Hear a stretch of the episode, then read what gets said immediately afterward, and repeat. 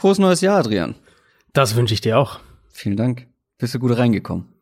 Ja, doch. Mit, ja. Äh, mit, mit Family und sogar der, der, der Nachwuchs hat, äh, ist nicht aufgewacht vom Geböller draußen, also. Hast du wieder deine D-Böller-Schinken verknallt? ich glaube, ich habe wirklich seit ungefähr 15 Jahren oder so kein Geld mehr für Böller ausgegeben. Auch keine Raketen, Batterien? Nichts? Nee, nö, absolut gar nichts. Nee. Bisschen ich zugeguckt, aber. Ich, ich bin ja großer, ich bin ja großer Feuerwerksfan. Ähm, also ja, die ja. richtigen Feuerwerke. So, Deswegen, so, so wirklich organisierte quasi, meinst du sozusagen? Also so ja. choreografierte war das Wort. Ja, pff, mhm. nicht mal, wenn es ganz so groß ist, aber klar, die sind am besten. Ähm, aber so, keine Ahnung, Böller und das Ganze, was einfach nur Lärm macht und Dreck, das ist einfach, das, das ist einfach Quatsch. Einfach Quatsch. Ich war das zweite Jahr in Folge auf einem Dach in Hamburg, in Altona. Ja, ja. Und da kannst du die ganze Stadt ja. überblicken. Da kannst du bis zu den Landungsbrücken gucken, da das Feuerwerk sehen, dann irgendwie mhm. noch komplett bis zum Fernsehturm. Du siehst alles. 360 Grad Feuerwerk, mega geil. Ja, musst du ja nicht mal selber anzünden. Ich finde es aber, also ich finde es, wenn man das wirklich ernsthaft thematisiert, ich finde es gar nicht so schlecht, wie das eben mittlerweile in einigen Ländern äh, gehandhabt wird. Und ich glaube auch in einigen Städten sogar ist es auch hier schon so, dass du halt nicht sozusagen individuell böllern darfst, sondern dass es halt einfach ein organisiertes ja. Feuerwerk von der Stadt gibt. Ja. Oder von der Gemeinde oder wie auch immer halt. Und ähm, dann, dann passieren halt auch nicht diese bescheuerten Geschichten, weil halt betrunken Leute mit Feuerwerk rumhantieren. Ja, bin ich auch für. So, nochmal ein äh, gesellschaftspolitisches Statement abgegeben. Old Man Rant gleich zum, zum Start ins neue Jahr. Old Man, hallo? Ja, ja, ja, jetzt du bist auch nicht mehr so weit weg. Von den 30, nee. Mhm. Komm, lass uns lieber über Football schnell sprechen. Mhm.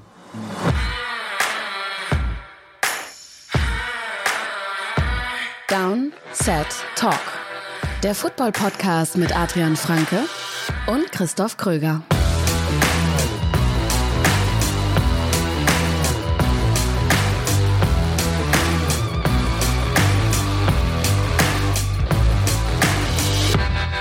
Herzlich willkommen zur allerersten Folge Downset Talk im Jahr 2020, dem offiziellen NFL-Podcast von The Zone Box mit mir, Christoph Kröger und Adrian Franke.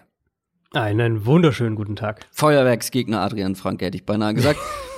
Herzlich willkommen auch in den NFL Playoffs.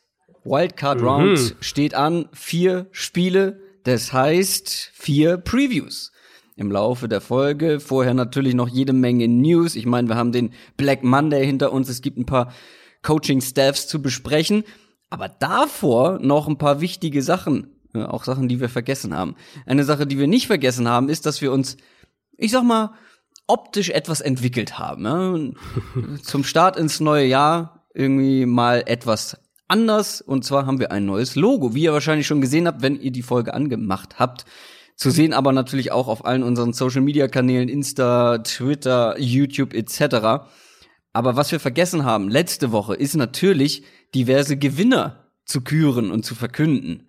Zum Beispiel den Sieger unserer Fantasy Football Hörerliga, die wir zum zweiten Jahr in Folge gemacht haben, wo es wirklich unglaublich viele Bewerbungen drauf gab. Am Ende haben es zwölf Leute mit reingeschafft, zwölf Hörer. Ich glaube, es waren noch alle Männer, wenn ich mich richtig erinnere. Und einer hat gewonnen. Und das ist Markus Knot mit seinem Team Vienna Raiders. Herzlichen Glückwunsch. Mhm. Hat sich, ist, ich glaube, als Dritter in die Playoffs gekommen. Als Third Seed sozusagen und hat dann am Ende den Number One Seed im Finale geschlagen. Apropos Dritter, du bist insgesamt Dritter geworden. Ja, ja. Völlig Leider unerwartet. im Halbfinale äh, ja. gescheitert. Was heißt ja völlig unerwartet? Frechheit. Ja. ähm, ich zum zweiten Mal in Folge Fünfter, also der erste Platz nach den Playoffs.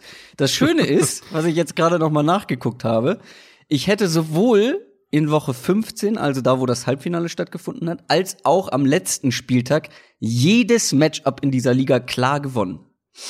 Ja, Timing ist alles. Mit Ryan Fitzpatrick auf Quarterback.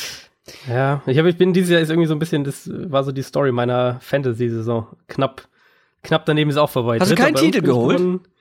Äh, äh, Zweiter bin ich in meiner in meiner äh, quasi ältesten Liga geworden und äh, du hast doch noch groß angekündigt, dass du da so dominierst. Ja, ja. Ja, aber das Finale. wieder, äh, Timing ist Timing ist alles. Timing ist alles, ja. Und dann gab's noch ein Downset Talk Tippspiel, was wir dieses Jahr bei ESPN machen mussten, möchte ich fast sagen, weil das bei NFL.com nicht mehr existent war. Aber auch bei ESPN waren über 550 Leute mit dabei, die die ganze Saison über getippt haben. Zumindest teilweise, so wie ich. Ich habe das mal wieder nicht äh, vernünftig durchgezogen bekommen. Ich versuche das nächstes Jahr mal zu machen, weil dann habe ich vielleicht auch eine Chance, irgendwie vorne mitzuspielen. Dieses Jahr haben wirklich drei Spieler herausragend getippt. Es gibt einen geteilten zweiten Platz. Alrik von Kirla und Massito haben sich den zweiten Platz oder teilen sich den zweiten Platz und auf Platz eins ist Johnny Hansen. Herzlichen Glückwunsch. So, Ehre wem Ehre gebührt. Das haben wir letzte Woche vergessen. Können es aber auch diese Woche entspannter nachholen, weil wir haben deutlich weniger Spiele, aber auch deutlich mehr News. News aus der NFL. Ich habe schon angedeutet, nach der Regular Season, der Montag danach ist der Black Monday in der NFL. Da werden regelmäßig Head Coaches entlassen. Der liegt jetzt hinter uns und da hat sich auch einiges getan. Vieles davon haben wir schon letzte Woche sozusagen prognostiziert. Bei den Browns kam es knüppeldick. Da musste der Head Coach Freddie Kitchens gehen, aber nicht nur der, sondern auch GM John Dorsey ist nicht mehr Teil der Cleveland Browns. Ja, also mit Kitchens haben wir ja beide so mehr oder weniger sicher dann inzwischen doch gerechnet. Ähm, Ja. Da haben die letzten Wochen der Saison halt äh, doch nochmal deutlich gezeigt, dass der in dieser Rolle überfordert war als Head Coach. Das war ja, glaube ich, echt dann alternativlos an dem Punkt, dass man sich von ihm trennt. Aber natürlich im Gesamtkontext, dass jetzt beide wieder weg sind, also der GM John Dorsey und eben äh, der Head Coach, das unterstreicht halt nochmal das Bild, was, was diese Franchise einfach seit, seit vielen, vielen Jahren abgibt. Und das ist halt nun mal das, die instabilste Fla Franchise in der ganzen NFL. Also wenn man sich die, einfach mal diese Story irgendwie anschaut, du hast halt, vor nicht mal zwei Jahren haben sie ja Sashi Brown damals entlassen, der als dieser Analytics-Guy nach Cleveland kam und, und die Franchise auch so umgekrempelt hat, auch diese, viel von dem bereitet hat sozusagen, was dann John Dorsey halt auch ernten durfte, also viele von diesen Draftpicks gesammelt hat, all diese Sachen gehen dann weg von dem eben zu Dorsey, der halt so dieser klassischere äh, Football-Guy, Talent-Evaluator-Typ so mäßig ist. Haben trotzdem ewig an Hugh Jackson festgehalten. Ähm, dann darf John Dorsey seinen Kandidaten einsetzen, macht das mit Freddie Kitchens und jetzt ist äh, der nach einem Jahr weg und Dorsey halt natürlich selbst auch. Äh, für mich ähm, ist es einfach ein riesiges Problem, wie die Franchise geführt wird. Und die Haslams, die, denen die gehört, sind jetzt auf ihrer fünften Coaching-Suche. Und wenn man dann weiß, wann sie die Browns gekauft haben, nämlich vor etwas mehr als sieben Jahren, dann unterstreicht es das schon mal so ein bisschen. Sie sind auch auf der, zum fünften Mal auf der Suche nach einem neuen ähm, GM oder, oder Football-Boss oder wie auch immer man die Rolle dann, welchen Titel man auch immer der Rolle gibt. Also in jetzt etwas über sieben Jahren, im, im Oktober 2012 haben sie die Browns gekauft, in etwas über sieben Jahren ist diese Franchise quasi im permanenten Umbruch. Und wenn du dir das einfach mal überlegst, und es gab jetzt diese Woche einen super Artikel auf The Athletic, also wer da ein Abo hat, kann sich das auch da nochmal durchlesen. Wenn du das einfach mal so zusammenfasst, diese ganze Chronologie dir mal anschaust, dass die halt im Januar 2014 Mike Patton verpflichten als ihren Head Coach, nachdem sie davor den, den Vorgänger nach nur einem Jahr entlassen hatten. Dann drei Wochen nachdem Patton unterschrieben hat, wurden die beiden Football-Bosse quasi aus der also aus der GM-Riege sozusagen, Joe Banner und Mike Lombardi gefeuert. Nach zwei Jahren deren Nachfolger wieder entlassen, genau wie Mike Patton. Dann Sashi Brown geholt, der dann auch wieder nach nicht mal zwei Jahren weg war. Also du kannst halt nie irgendwas aufbauen, ähm, weil du, wenn du halt permanent auch eine völlig neue Richtung einschlägst. Und die Haslams haben auch so den Ruf in NFL-Kreisen, dass sie, dass sie sich zu vielen Leuten anvertrauen, sich zu von zu vielen verschiedenen Richtungen Ratschläge holen und das dann halt auch zu diesem, ja, diesem permanenten Richtungswechseln so ein bisschen führt. Und ich glaube, das, das fasst eigentlich ganz gut zusammen. Also niemand sagt, dass du um jeden Preis auf Kontinuität setzen sollst. Ich glaube, niemand von uns hätte zum Beispiel nach zwei Jahren Hugh Jackson gesagt, dass man dem noch mehr Zeit geben sollte. Äh, Kontinuität muss auch immer gerechtfertigt sein, aber halt diese krassen Umbrüche und Richtungswechsel, nicht nur was den Headcoach-Typ angeht, sondern auch was, was die ganze Richtung der Franchise angeht, eben mit dauernd neuen GMs, mit, mit völlig unterschiedlichen Ansätzen, das kann halt, glaube ich, so einfach nicht funktionieren. Und, und äh, jetzt stehen die Browns halt mit einem zwar talentierteren Team, also einem talentierteren Roster, aber doch wieder an dem Punkt, an dem sie halt schon so oft standen in den letzten sieben bis zehn Jahren. Und das ist halt, du hast halt keine Ahnung, in welche Richtung es gehen soll. Und vielleicht wird es wieder eine völlig andere Richtung sein, als es jetzt die letzten zwei Jahre der Fall war.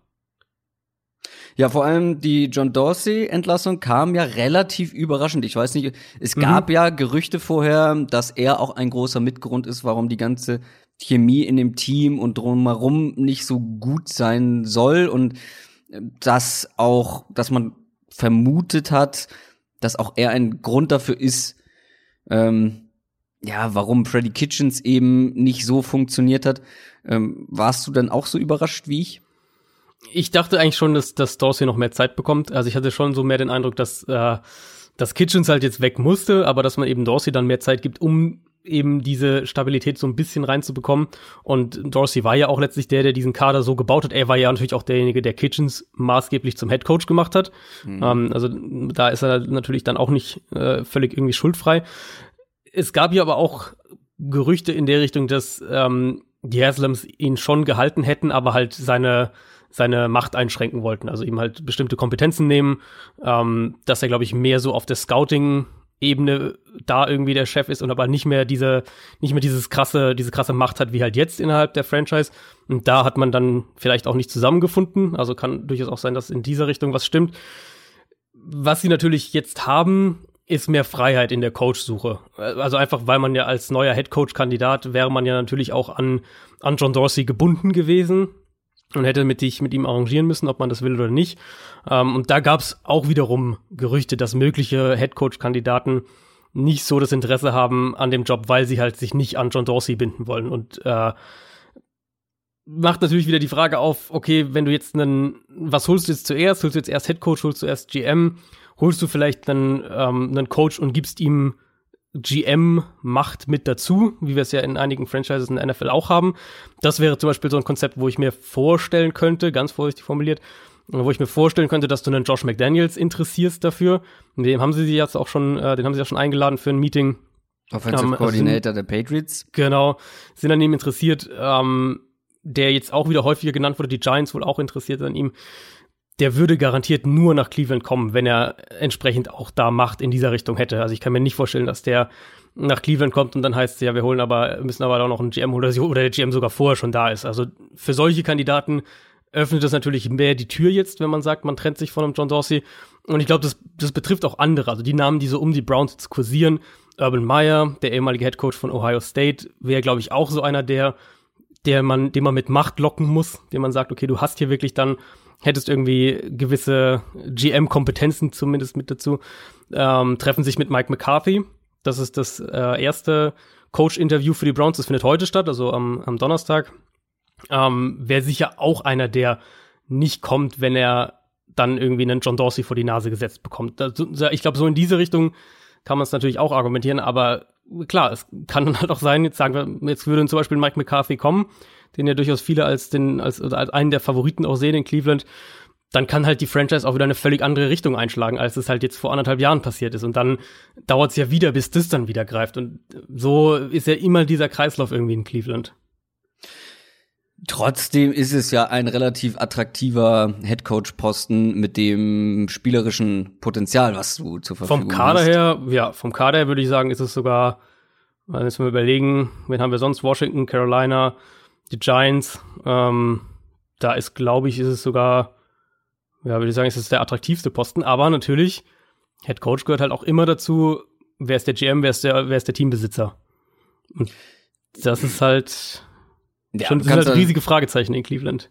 Das stimmt, aber du kannst natürlich hier echt viel erreichen, theoretisch. Ähm, und man mhm. sollte sich natürlich auch insofern nach einem Headcoach umgucken, der halt auch auf deinen gerade gedrafteten ja doch nicht ohne Talent äh, versehenen äh, Quarterback irgendwie, dass das Klar, irgendwie passt, ja. dass das auch ähm, schematisch passt. Wir haben gesehen, dass Baker Mayfield kein keiner ist, der alles kann, sondern schon eine relativ klare ja klare Spezialität sozusagen mhm. äh, in seinem Spiel hat, also relativ speziell äh, seine besten Leistungen abrufen kann.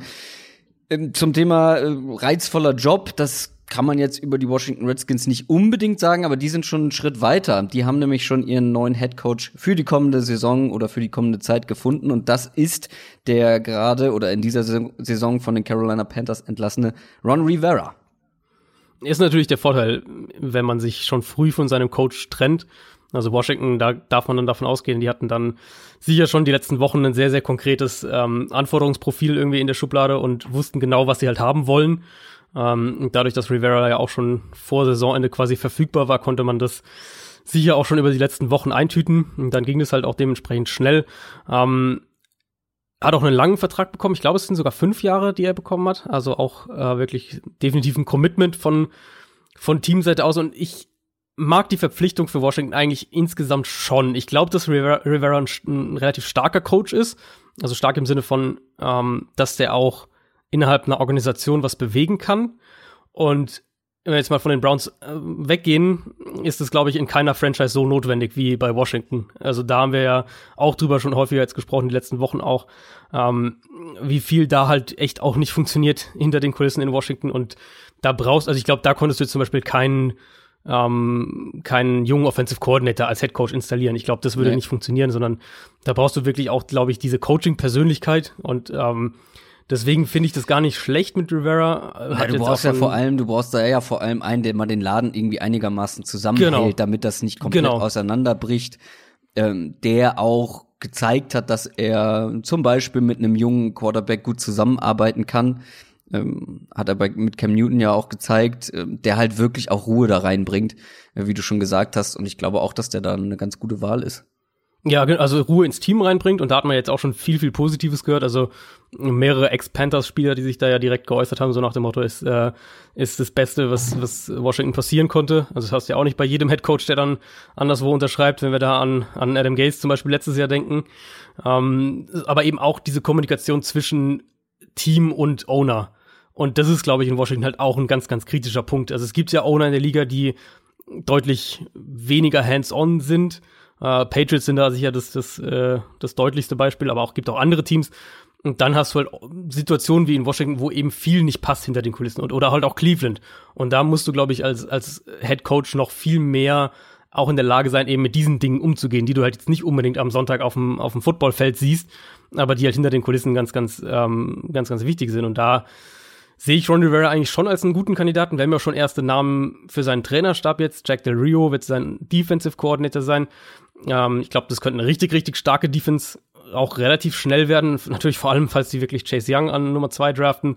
Ähm, was man so hört, wahrscheinlich auch wieder mehr Richtung bisschen eine simplere Defense, also nicht so ähm, nicht so komplex, dafür eher eben auf darauf ausgelegt, dass man schneller spielt. Ich also da fehlen sicher auch noch einige individuelle Bausteine, gerade äh, was die Secondary angeht. Aber insgesamt, glaube ich, könnte das auch relativ schnell eine sehr, sehr gute Defense werden in Washington. Und dann werden sie jetzt zum Beispiel auch, und das finde ich auch gut, ähm, Kevin O'Connell als neuen Offensive Coordinator interviewen oder als alten slash neuen Offensive Coordinator, der jetzt der Interims Offensive Coordinator war in Washington nach der Entlassung äh, von Jay Gruden heißt auch so ein bisschen aus Washington, dass seine Arbeit eben mit Dwayne Haskins eine Rolle natürlich spielt.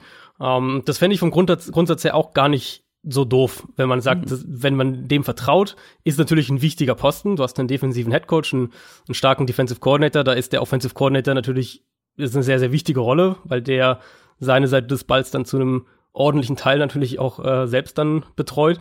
Ähm, aber sowas könnte halt dann auch wirklich Sinn machen, wenn du dann in diese Richtung gehst, du behältst deinen jungen Playcaller, der den mit dem Quarterback eine gewisse Chemie hat und setzt aber trotzdem dann Jack Del Rio als erfahrenen Defensive Coordinator ein, hast einen Ron Rivera, der eben auch diese, diese Management-Aspekte von einem Head Coach beherrscht. Ich glaube, das könnte ein gutes, ein gutes Konstrukt werden in, in, in Washington. Dann kommen wir zu den Giants. Da ist nämlich auch was passiert. Pat Shermer, der Head Coach, wurde nach zwei Jahren abgesiegt. Ja, hatten wir ja auch so ein bisschen vermutet. Ähm, Giants für mich ehrlicherweise auch noch nicht so richtig zu greifen. Da kursieren alle möglichen Namen, die werden sich heute, also wieder auch heute Donnerstag, mit, ähm, mit Chris Richard treffen, dem Defensive, Defensive Passing Game Coordinator der Cowboys, wie der Titel offiziell heißt. Also ich möchte ähm, noch mal einen, einen ja. Satz kurz zu Pat Schirmer loswerden, weil äh, man hat ja den GM Dave Gettleman behalten. Mhm. Und ich finde, man hat es hier genau falsch rum gemacht, weil ich finde es ein bisschen unfair, einen Pat Shermer nach zwei Jahren vor die Tür zu setzen, nach dem, was Gettleman ihm da zurechtgezimmert hat in Sachen Rosterqualität, also wie viele, wie viel Qualität da verloren gegangen ist ähm, und auch vor allem defensiv. Hatte jetzt Pat Schirmer keine Defense, um Spiele zu gewinnen unbedingt und den halt nach, ja, ich kann es verstehen, dass man ihn nach zwei Jahren, nach diesen zwei Jahren und auch erfolglosen Jahren entlässt. Trotzdem finde ich, dass ihm das auch, dass ihm die Umstände nicht gerade leicht gemacht wurden und es für mich mhm. völlig unverständlich, warum Dave Gettleman bleiben darf. Ja, das kann ich halt auch überhaupt nicht nachvollziehen. Also ich bin schon auch der Meinung, dass Pat Schirmer genug ähm, offensiv und oder generell auch genug, was, was In-Game-Decisions, all diese Sachen angeht, da genug falsch gemacht hat, dass es, dass man es rechtfertigen kann, ihn zu entlassen. Aber ich, also ich sehe definitiv auch, Gettleman ist derjenige, den du halt eigentlich da rausbekommen müsstest. Das Problem, glaube ich, ist da wirklich, dass der, ähm, dass der Owner halt große Stücke auf ihn hält. Das hat, das ist immer wieder mal durchgeklungen, dass, dass Gettleman da halt echt so ein bisschen so seine Vertrauensperson, wie auch immer man das nennen will, ähm, geworden ist und, und da halt eben nicht dieser klare Cut dann einfach erfolgt, wo der Owner als die starke Person sozusagen auftritt, sondern ähm, wirklich Gettleman die starke Person ist, gewissermaßen. Und ja, du hast völlig recht. Also auch jetzt diese Pressekonferenz wieder von, von Gettleman, die war halt völlig verheerend am, am äh, wann war das denn dann? Am 30., 31., glaube ich, also wer die nicht gesehen hat, darf die sich gerne mal anschauen. Die war wirklich unfassbar, was er da von sich gegeben hat, so von wegen, ähm, ja, man hätte jetzt ja auch ein paar Computertypen angeheuert, um, also auf die Nachfrage, ob man sich halt irgendwie für, für Analytics äh, öffnen würde oder als er gefragt wurde, warum, wer, was sozusagen eher, warum man ihm vertrauen sollte, also ihm im Sinne von Dave Gettleman, war so seine Antwort, ja, warum denn nicht? das waren wirklich so ein paar, ein paar Aussagen dabei, wo du echt dir denkst, das, der kann doch nicht ernsthaft der GM von einem NFL-Team sein. Aber ähm, ja, Giants, wie gesagt, der Owner, glaube ich, vertraut halt auf ihn. Ich, ich sehe auch, dass er das Problem ist und so leid es mir für Giants-Fans tut, ich kann mir nicht vorstellen, dass es mit ihm in absehbarer Zeit besser wird, wenn er nicht einen Ultra-Glücksgriff auf Headcoach landet. Und ich glaube halt auch, dass die Tatsache, dass Gettleman als der starke Mann da ist, ähm, ähnlich wie der Dorsey-Faktor für den Browns, ähm, dass das einige Kandidaten abschrecken wird und du dann vielleicht halt den einen oder anderen vielversprechenden Kandidaten im Endeffekt nicht bekommst, weil der eben sagt, naja, mit, also die Situation in, in New York ist äh, für mich nicht so reizvoll, vor allem nicht mit, mit Dave Gettleman als, äh, als mein GM. Dann haben wir noch zwei Teams, beziehungsweise drei. Einmal die Jaguars, da hatten wir ja spekuliert, dass ähm, die Zeit für Doug mhm. Marone bei den Jaguars vorbei sein könnte. Dem ist nicht so. Der darf erstmal bleiben. Ja, das hat mich auch wirklich überrascht, weil ich glaube, ich hatte ja sogar gesagt, für mich so eins der Teams, wo ich am meisten davon ausgehe, dass die sich von, von ihrem Headcoach trennen. Ähm, ich dachte, dass die generell einen, einen Modernisierungsprozess einleiten, eben auch auf Headcoach in eine neue Richtung gehen. Ähm, für mich, soweit man das von außen natürlich beurteilen kann, muss man bei Headcoaches immer ein bisschen vorsichtig sein, aber für mich hat er einfach nicht das geleistet, dass ich sage, das rechtfertigt jetzt, dass man ihm, ihm weiter vertraut. Also insofern überraschend auf jeden Fall. Äh, bin da auch mal gespannt, in welche Richtung es bei den Jaguars generell geht, weil also die hatten halt dieses eine Jahr, wo sie, äh, wo sie halt ins Championship Game gekommen sind, klar. Ähm, das war ja aber maßgeblich getragen halt von der wirklich exzellenten Defense und die Defense ist ja jetzt nun auch nicht das Produkt von Doug Marone, also hat mich schon echt überrascht. Dann die Panthers, die haben ihren Head Coach ja schon vor ein paar Wochen entlassen und sind mhm. jetzt ganz emsig auf der Suche. Genau, treffen sich ähm, auch am heutigen Donnerstag mit Eric Bieniemy, dem Offensive Coordinator der Chiefs. Das wäre ein Duo, was mir echt gut gefallen würde. Ähm, schon länger auch als Head Coach im Gespräch, hat man war immer wieder in diesem Coaching, ähm, also in diesem dieser Zeit des Jahres quasi war der immer wieder ein Name, der genannt wurde. Die, diese offensiven Ideen und und die generelle offensive Aufgeschlossenheit von von Andy Reid und von dieser Andy Reid Offense und auch seinem ähm, Coaching Tree äh, gepaart zu sehen mit einem Team oder mit einem Ansatz in Carolina, der jetzt ja sehr, sehr auch grundmodernisiert wird, auch was Analytics angeht. Also diese Kombination zu sehen, hm, das wird, ich glaube ich, das könnte schon sehr, sehr gut werden. Zumal die Panthers, finde ich, in der Hinsicht das attraktivste, ähm, attraktivste offene Spot sind, dass du eigentlich am meisten formen kannst. Also du bist nicht langfristig an Quarterback gebunden. Du hast ähm, jetzt nicht irgendwie deine diverse Draftpicks über die nächsten Jahre versenkt. Du hast relativ viel Möglichkeiten, Sachen selbst zu gestalten als neuer Headcoach. Wo du jetzt zum Beispiel sagen, in Cleveland hast du die halt in dem Ausmaß nicht, weil der Kader ja, auch wenn er natürlich gut ist, aber der Kader ähm, steht ja in den Säulen sozusagen. Also da kannst du jetzt ja nicht einfach sagen, ich würde halt eigentlich gerne äh, keine Ahnung, eine, eine Lamar Jackson Offense aufziehen, sondern da hast du halt Baker Mayfield und du, Baker Mayfield wird auch die nächsten Jahre dein Quarterback in Cleveland sein. Aber was mich am meisten wundert, und gewundert hat nach dem Montag, ist, dass Jason Garrett nach wie vor Head Coach der Dallas Cowboys Ja. ist. Man weiß Ja. noch nicht, ob es bleibt. Es gab ein Treffen. Scheinbar Mehrere. Ergebnis, mehrere jetzt schon. Also ich weiß von Mehrere einem, schon, was ja. ergebnislos war und ich wusste, dass noch ein weiteres folgen soll. Okay, dann gab es vielleicht schon zwei, die scheinbar ergebnislos zu Ende gegangen sind und man fragt sich Mhm. natürlich, was, was passiert da in Dallas? Bleibt er tatsächlich? Das ist wirklich unfassbar merkwürdig. Es ist für heute, äh, also für heute Donnerstag ist äh, das dritte Meeting angesetzt. Ähm, man weiß noch nicht genau wann, man weiß auch nicht genau, was, äh, was da besprochen werden soll oder was, was das Ziel des Meetings sozusagen ist. Ähm, irgendwie kommt dabei nichts raus und klar, Jas- Jason Garretts Vertrag läuft ja aus. Das heißt, sie müssten ihn jetzt per se nicht entlassen.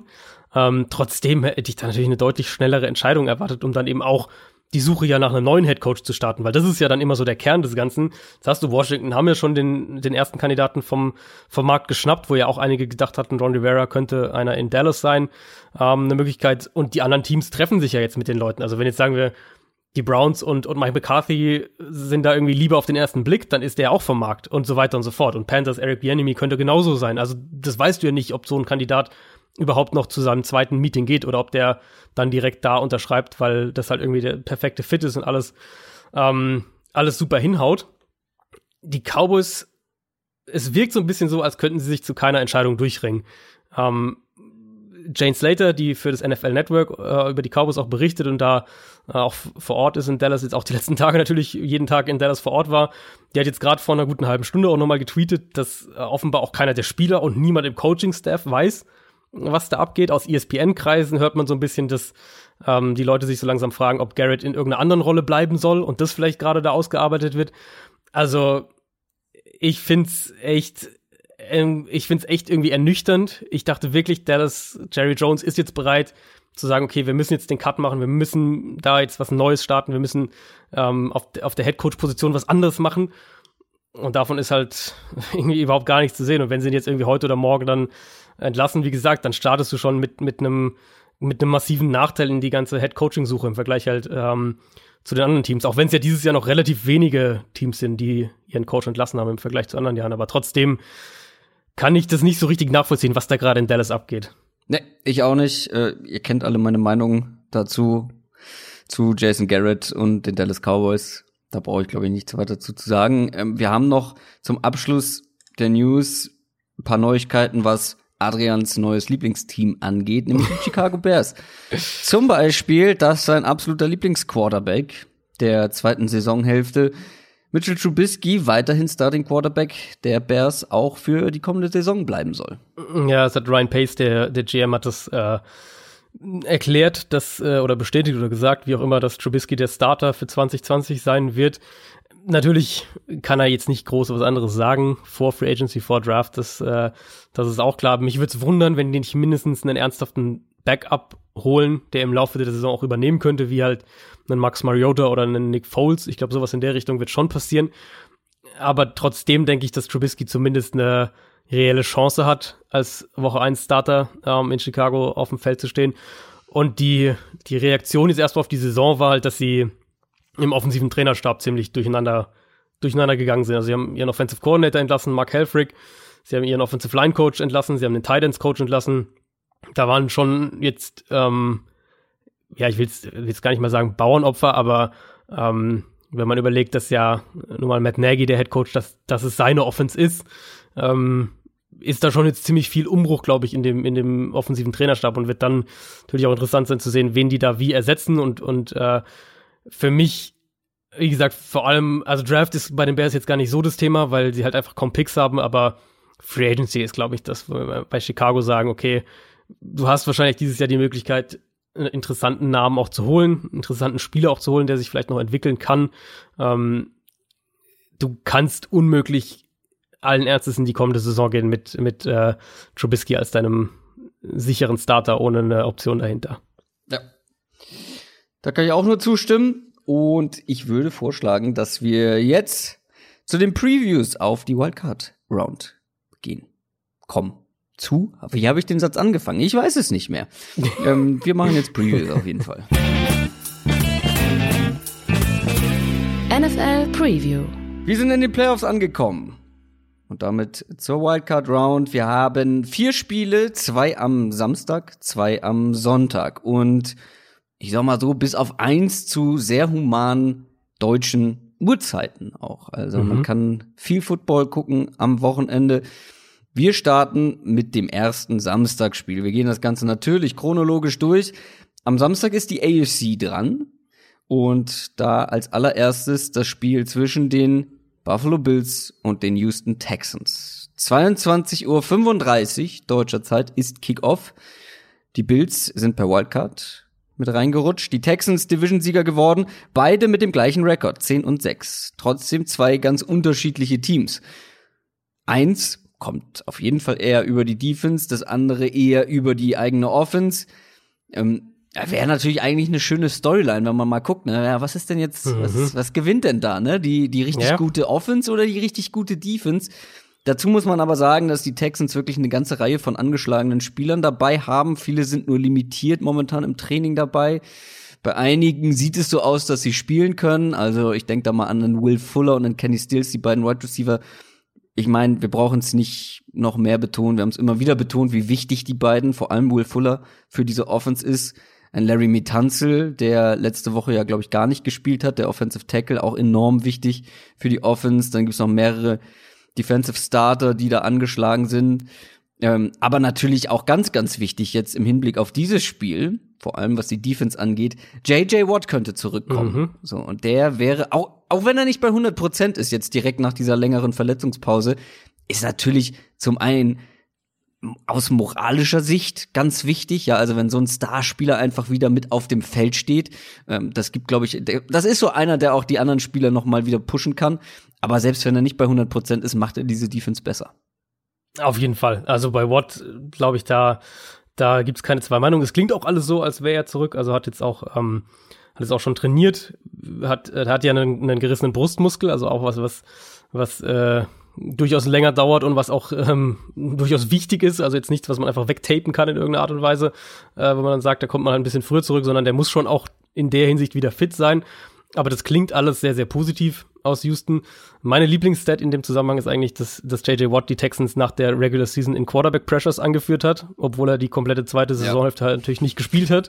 ähm, das sagt schon einiges über den, den Drop-Off aus, der da im, im Pass Rush äh, ohne Watt zu sehen war. Und das haben wir ja auch dann teilweise thematisiert da in den ersten Spielen noch, wo er dann, ähm, wo er dann ausgefallen ist, dass wenn, wenn dir eben dieser eine dominante Pass-Rusher fehlt, dann macht es deine ganze Defense extrem wackelig. Und die Texans Defense war, ist ja nun mal zu einem sehr, sehr ordentlichen Teil auch darauf ausgelegt, dass du zumindest Watt hast und die letzten Jahre ja dann im Idealfall noch Watt und Clowney und jetzt ist Clowney weg und dann war Watt auch noch weg und das das ist natürlich eine, ein krasser, äh, da, da ziehst du schon krasse äh, Steine aus dieser, aus dieser Defense raus. Und deswegen, ja. wenn er fit ist und spielen kann, glaube ich, wird es auch der, der Defense ein ganz anderes Gesicht gehen, geben. Ähm, Watt ist ja auch ein sehr, sehr guter Run-Stopper, das darf man ja auch nicht vergessen und äh, gibt Houston da eine völlig andere individuelle Qualität, überhaupt keine Frage. Und dann kommen wir ja auch direkt eigentlich in diese Matchups, wo du dann sagst, was musst du gegen Buffalo's Offense machen? Du musst auf jeden Fall den, den Run gegen die stoppen können, weil das haben die Bills auch gezeigt. Wenn du das halt nicht schaffst, dann sind sie durchaus auch gewillt dazu, diese, diese langen Drives hinzulegen mit Devin Singletary, mit kurzen Pässen von Josh Allen.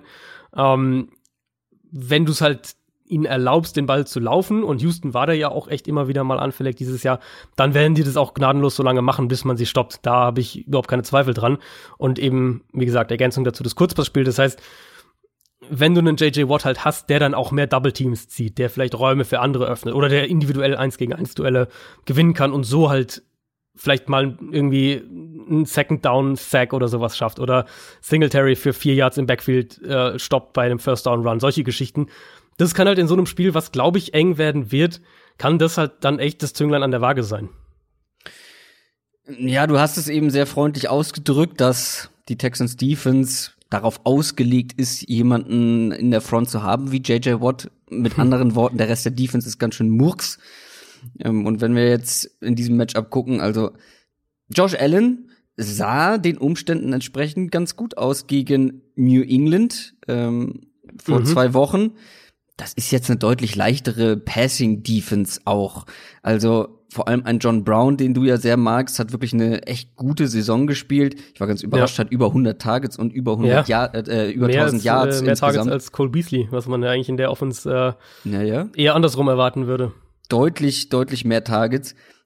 Aber wo du jetzt auch Cole Beasley noch angesprochen hast, beide sollten eigentlich aus ihrer Sicht gute Matchups bekommen können. Es gibt ja bei Pro Football mhm. Focus immer diese, vor jedem Spieltag diese Auswertung, ähm, welche Receiver gegen welche Cornerbacks ein ganz gutes Matchup haben sollten. Das ist vor allem für Fantasy Football gedacht, aber ich finde es ganz spannend, weil Cole Beasley und John Brown das zweit- und drittbeste Matchup haben hm. sollen in dieser ganzen Wildcard Round. Und wenn mhm. man sich die, die Texans Cornerbacks anguckt, kann das natürlich auch ein Faktor werden. Ne? Also das Passing Game ja. der Bills, was natürlich jetzt nicht deren, deren Hauptfokus ist, aber wenn die gute Matchups kriegen, kann man auch da was holen. Ja, das Ding ist halt, es ist nicht der Hauptfokus, das stimmt, aber das, was sie halt machen, das machen sie gut. Ja. Ähm, wir hatten das bei Josh Allen ja ein, zwei Mal auch thematisiert, dass der dieses Jahr wirklich auch eine Entwicklung vollzogen hat vom eben, dass ja. er ein relativ effizienter, bitte? Ja. ja, eine Entwicklung weg von, äh, weg vom Deep Passing was ja, genau. dieses Jahr nicht so genau. funktioniert. Also beziehungsweise, beziehungsweise nicht weg unbedingt, also er macht es ja immer noch relativ häufig. Ähm, Nur nicht so gut. Aber ist halt dabei extrem schlecht und, und wirklich auch einer der ineffizientesten Deep Passer in der NFL.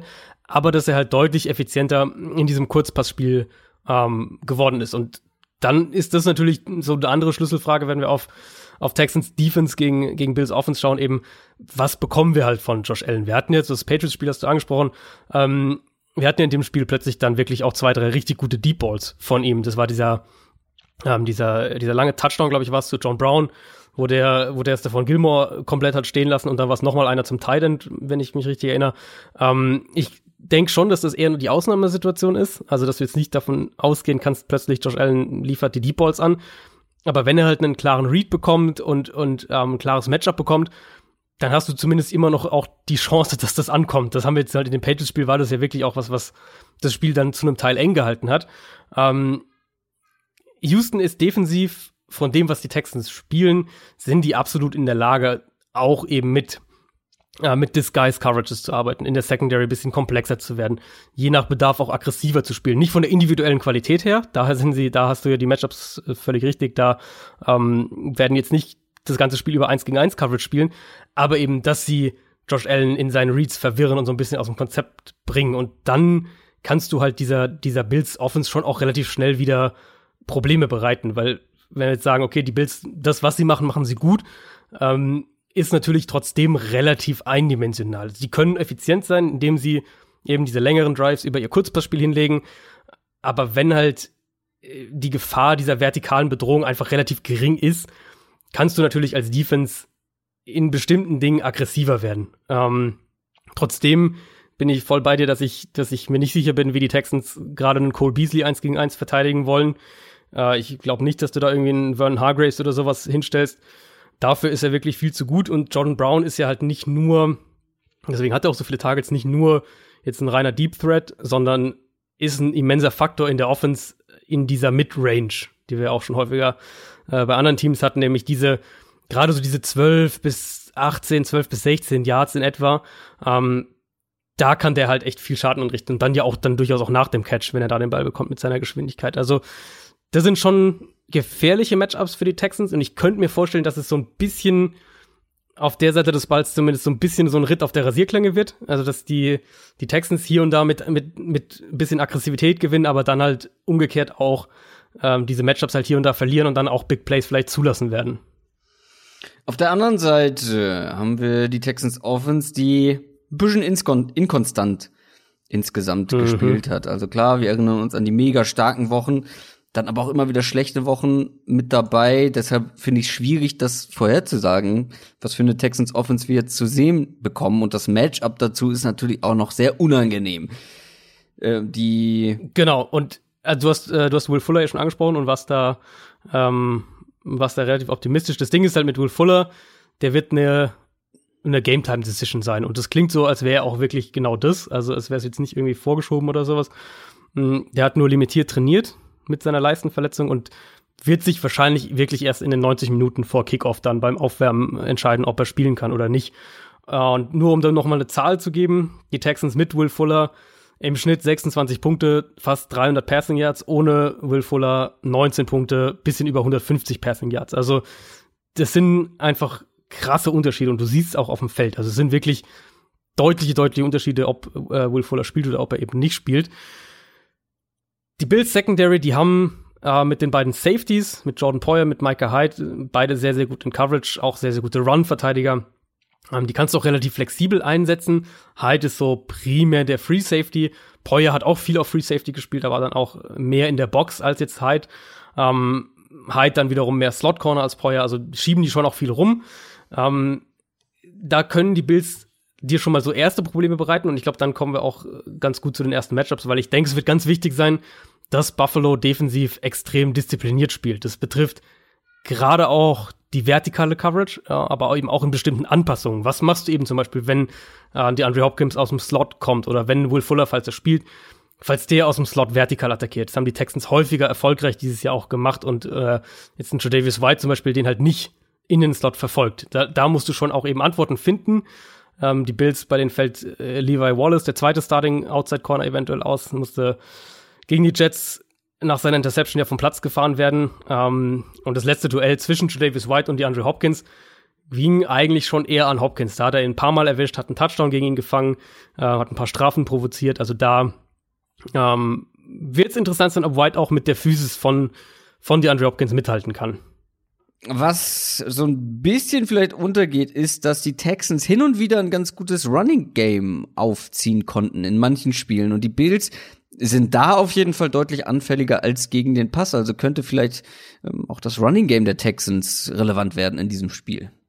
Ja, ist irgendwas, glaube ich, wo man, was man den Texans gar nicht so arg auf dem Schirm hat, ähm, dass die eine gute Rushing Offense haben. Also sie sind jetzt natürlich kein Team, was jetzt so so exzessiv läuft wie andere, wie die Bills ja teilweise auch. Ähm, aber sie sind halt relativ effizient darin und das kann in so einem Spiel natürlich einen Unterschied machen. Gerade, wie du gesagt hast, wenn, äh, wenn die Bills Probleme wieder so ein bisschen bekommen in der, in der Run-Defense. Äh, Texans O-Line ist auf jeden Fall verbessert. Also hast du im Prinzip so drei, natürlich drei Ansatzpunkte. Das ist einmal das vertikale Passspiel, wenn, äh, wenn Will Fuller fit ist, natürlich deutlich, deutlich gefährlicher. Ähm, ich glaube schon, dass die Texans im Run-Game so ein bisschen punkten können zumindest. Und dann hast du halt das Kurzpassspiel. Und die vertikale Offense ist das, wo du die Big Plays herbekommst, klar. Ähm, aber das Kurzpassspiel vor allem über Duke Johnson, glaube ich, ist das, was man echt nicht unterschätzen darf. Klar, Hopkins ähm, läuft auch viele Routes so in dieser Intermediate Range, ähm, gerade eben im Vergleich zu Fuller und, und Kenny Stills, die ja sehr, sehr vertikal eingesetzt werden. Hopkins hat auch mit Abstand die meisten Targets, aber ähm, Duke Johnson hat die drittmeisten Targets bei den Texans dieses Jahr mit über 60 und das sind halt bei ihm längst nicht nur irgendwie Screens und, und irgendwie so Pässe in die Flat, wenn der, wenn der Quarterback keine andere Option mehr sieht, sondern der hat eine durchschnittliche Targettiefe von 3,3 Yards. Und um das so ein bisschen einzuordnen, unter Running Backs mit äh, mindestens 30 Targets dieses Jahr hatten nur David Montgomery und David Johnson mehr. Und um es mal mit anderen Namen noch zu vergleichen, also Duke Johnson, wie gesagt, 3,3 Yards durchschnittliche Targettiefe.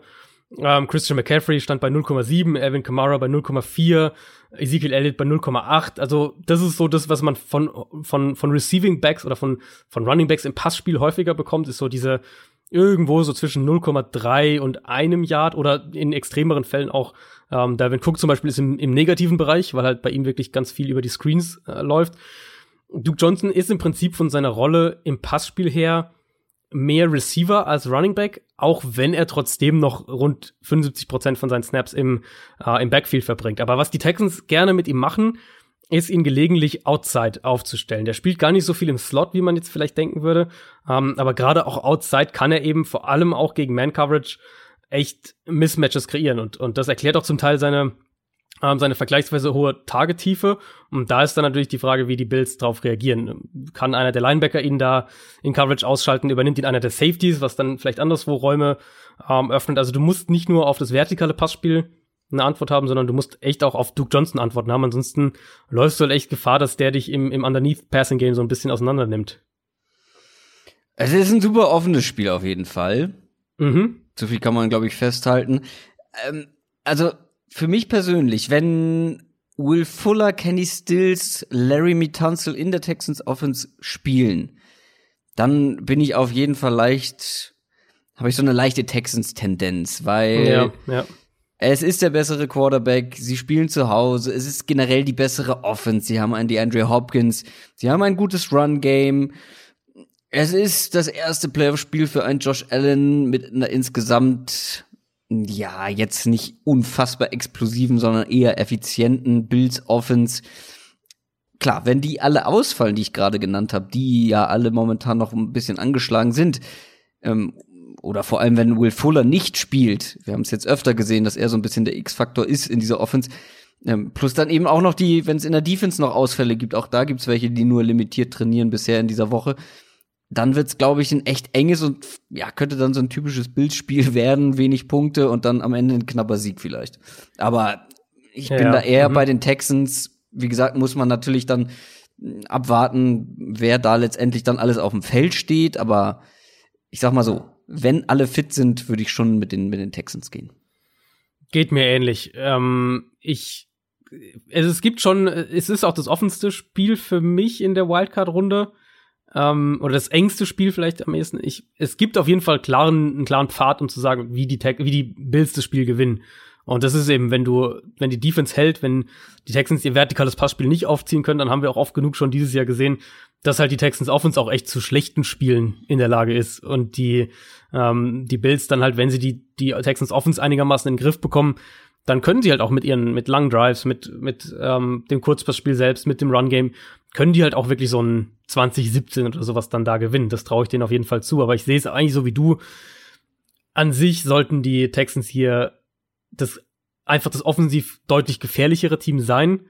Mm, und da bin ich dann schon auch eher drauf, dass ich glaube, dass die Texans das Spiel gewinnen. Aber es würde mich absolut nicht überraschen, wenn, wenn Buffalo das gewinnt, weil ich glaube, es ist also natürlich vor allem, falls äh, Will Fuller nicht spielen kann, ist es ein Matchup, was den Bills, glaube ich, ganz gut liegen könnte, weil sie halt auch die, die schnellen Linebacker haben, weil sie die guten Safeties haben, um so die Mitte des Feldes auf allen Ebenen so ein bisschen abzudecken und sie haben halt den Nummer eins Corner und wenn du dich nicht um Will Fuller kümmern musst, dann kann halt White echt die Andrew Hopkins noch noch äh, sich voll auf den fokussieren. Also vom Matchup her haben sie, glaube ich, viele gute Ansätze und Will Fuller wäre halt dann echt so der X-Faktor, der das alles so ein bisschen durcheinander werfen könnte.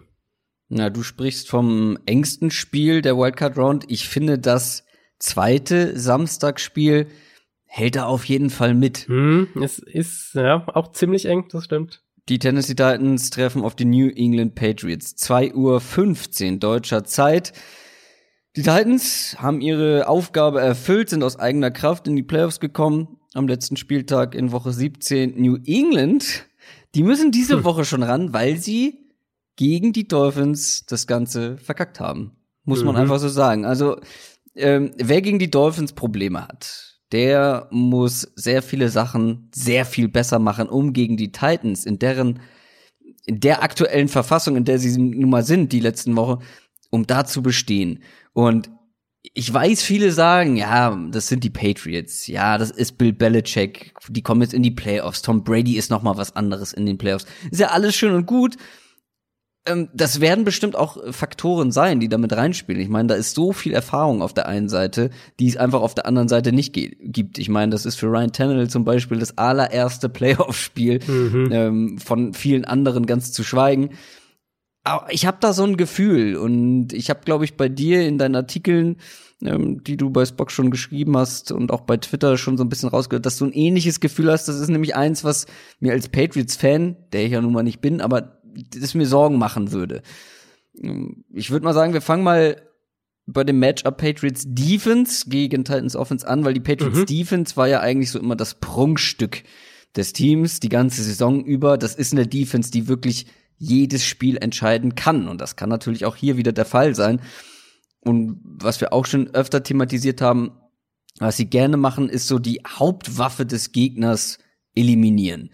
Jetzt bin ich da so ein bisschen im Zwiespalt. Was genau ist denn hm. die Hauptwaffe der Titans Offense? Ist es wirklich Ryan Tannehill? Äh, also etwas, was man vor der Saison so gar nicht erwartet hätte. Wie gesagt, erstes Playoff-Spiel. Ist es vielleicht ein Rookie? Ist es AJ Brown, der sich wirklich zum wichtigsten mhm. Playmaker eigentlich dieser mhm. Offense entwickelt hat? Neben Derrick Henry wohlgemerkt. Oder ist es eben Derrick Henry? Ähm, das Ding ist halt, stoppst du Derrick Henry und schaffst es, den aufzuhalten oder zu limitieren, kannst du eben durch Tannehill und zum Beispiel einem AJ Brown geschlagen werden. Versuchst du die beiden zu stoppen, die Passing Offense zu stoppen, können dich die Titans aber mit einem Henry Platz, platt walzen.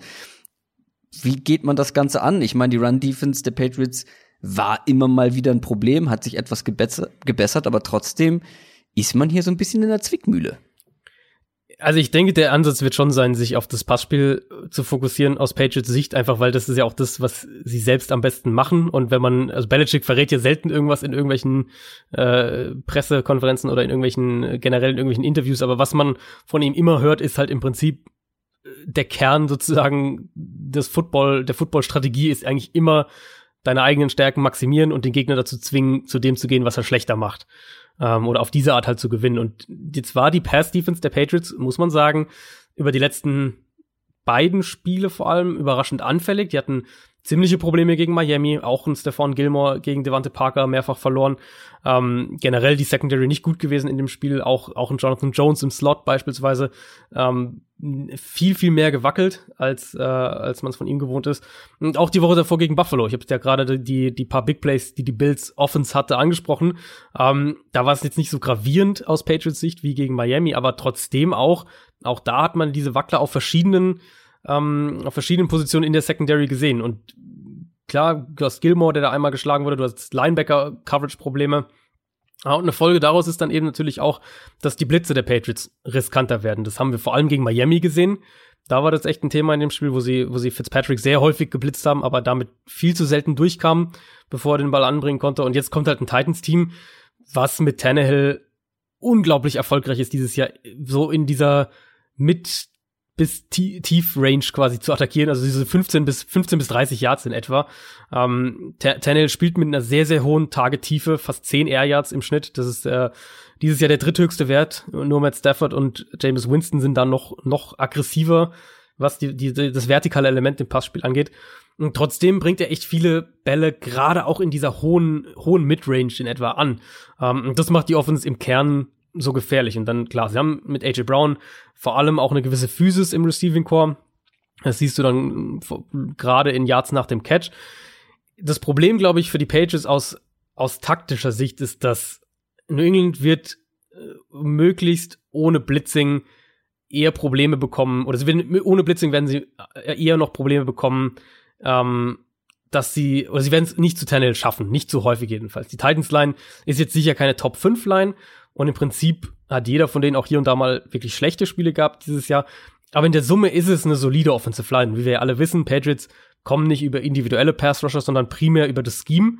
Und das könnte halt wirklich so eine ganz, ganz enge Geschichte für die Patriots werden, dahingehend, mm, dass du nicht, dass du dich nicht darauf verlassen kannst, ohne Blitzing zum Quarterback zu kommen, aber du halt auch, wenn die Secondary wieder ein bisschen wackelt, vorsichtig sein musst, wie aggressiv du wirst. Weil für mich gibt's eigentlich gegen Tennessee einen relativ klaren Schlüssel in der Theorie, der aber schwierig umzusetzen ist. Du musst schaffen, dass Tannehill den Ball lange hält. Ich glaube, das ist der Weg, weil wenn du auch da wieder das Thema, ähm, wie kannst du eine gegnerische Schwachstelle noch, noch zu einem größeren Problem machen?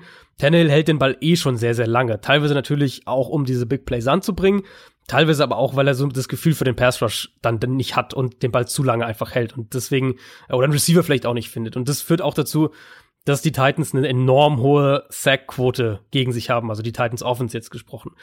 Das heißt, Tannehill über Disguise Coverages, über individuell gute Coverage, über Trap Coverages, all diese Sachen irgendwie dazu zu bringen, dass er den Ball noch ein bisschen länger hält, als er es sowieso schon macht.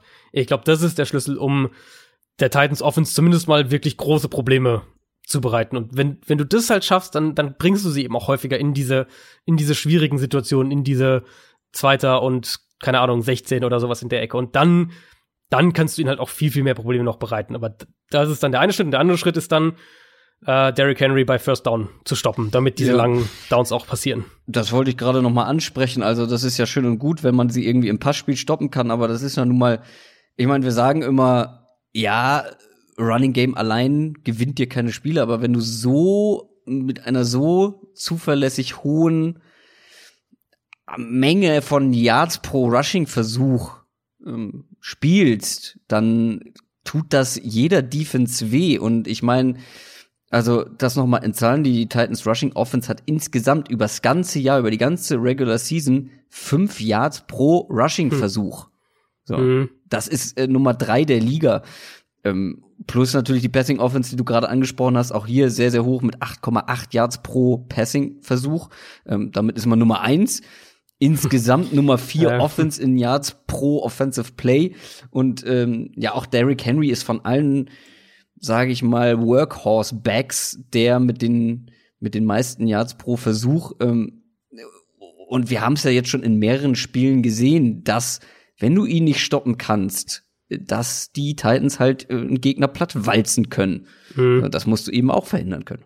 Genau, das musst du verhindern können. Und das knüpft dann direkt eben daran an, wie schaffst du es eben, dass Tannehill schon mal ein längeres Second Down hat, wo dann vielleicht du mit der, mit der Coverage mh, zu ihm quasi kommen kannst, also die Coverage, Coverage äh, ein paar Sacks ermöglicht. Das ist halt wirklich im Fall von Tennessee, Derrick Henry bei First Down zu stoppen. Die Titans sind nach Baltimore zusammen mit den 49ers das runlastigste Team bei First Down schaffen dabei im Schnitt fast fünf Yards pro Run, also wenn sie bei First Down laufen. Ähm, das ist auch natürlich auch ein Top 5 Wert. Da waren nur vier Teams noch ein bisschen besser. Also die Titans wollen den Ball bei Early Down laufen und sie sind auch vergleichsweise gut darin. Vor allem aber, und das ist dann wieder die andere Seite, wie es dann wieder halt zusammenspielt, vor allem baut halt auch viel im, im Play-Action und im Screen-Pass-Spiel genau auf diesen Tendenzen und auch auf vielen dieser Formationen auf, weil wenn die Titans gerade bei First Down werfen, dann sind sie das gefährlichste Team oder eins der gefährlichsten Teams der Liga, auf jeden Fall eins der effizientesten Teams der Liga. Ähm, wenn sie den Ball bei First Down werfen, im Schnitt 10,6 Yards pro Pass. Das sind über drei Yards mehr als der Liga-Durchschnitt bei First Down. Also wirklich eine enorm hohe Quote. Und da ist halt, du musst halt dann beides stoppen können. Also du kannst halt dich nicht dann, auch wenn sie viel laufen bei First Down, kannst du dich nicht halt voll darauf fokussieren, weil sie dich halt da vor allem auch mit diesen Big Plays erwischen. Die Patriots, die haben nicht, die haben eigentlich, also der, ich habe das, Gefühl so ein bisschen, der Ruf von der Run Defense ist ein bisschen schlechter als das, als die Defense tatsächlich ist. Ähm, ich glaube ja, vor allem in den letzten Wochen haben sie sich noch mal Genau. wieder gefangen. Also ich fand Mhm. anfangs oder ich weiß nicht so in der Mitte der Saison war es schon auffällig, dass man sehr leicht gegen die Patriots laufen konnte. Aber jetzt die letzten Spiele war es natürlich deutlich besser. Genau, ja. Und man kann dann sicher auch drüber argumentieren, wie viel, ähm, wie viel ist der Faktor äh, Rushing Quarterback, wie, welche, wie groß sind die Probleme dadurch. Aber an sich haben die Patriots eine relativ, finde ich, eine relativ solide Run-Defense. Also ich würde die immer noch, wenn jetzt nur nach Run-Defense gehen, irgendwo so in der um Platz 8 oder 9 oder 10 oder sowas einsortieren. Also das ist jetzt nicht so, als wäre das eine, eine katastrophale Schwäche. Und gerade ähm, die Mitte der Defensive Line ist eigentlich ziemlich verlässlich gegen den Run. Ähm, das spielen die Patriots ja auch aus, aus taktischer Sicht ein bisschen anders als die meisten Teams, nämlich mit, mit ihren Two-Gappern, ähm, also Lawrence Guy und, und Danny Shelton allen voran. Two-Gapping bedeutet, dass ein Spieler eben für zwei Gaps zuständig ist, also zwei äh, Bereiche sozusagen, wenn jetzt, ein, wenn man sich vorstellt, wie eine Offensive Line da steht, der Center da steht, der Platz rechts von ihm zwischen dem Center und dem Right Guard und links von ihm zwischen Center und Left Guard, das wären jeweils eine Gap. Ähm, Two-Gapping bedeutet halt, dass dann ein Spieler nicht gezielt eine Gap attackiert, sondern eben reagieren muss und nach dem Snap, je nachdem quasi zwei Gaps übernimmt und je nachdem, was die Offense macht, dann die entsprechend richtige Gap auch schließen muss. Und ähm, die Art Spieler sind halt logischerweise auch eher diese massiven Defensive Linemen, also sehr, sehr große, sehr, sehr äh, massige Spieler. So ein Vince Wilfork ist da sicher das, das Paradebeispiel. Danny Shelton ist ja so ein ähnlicher Spielertyp.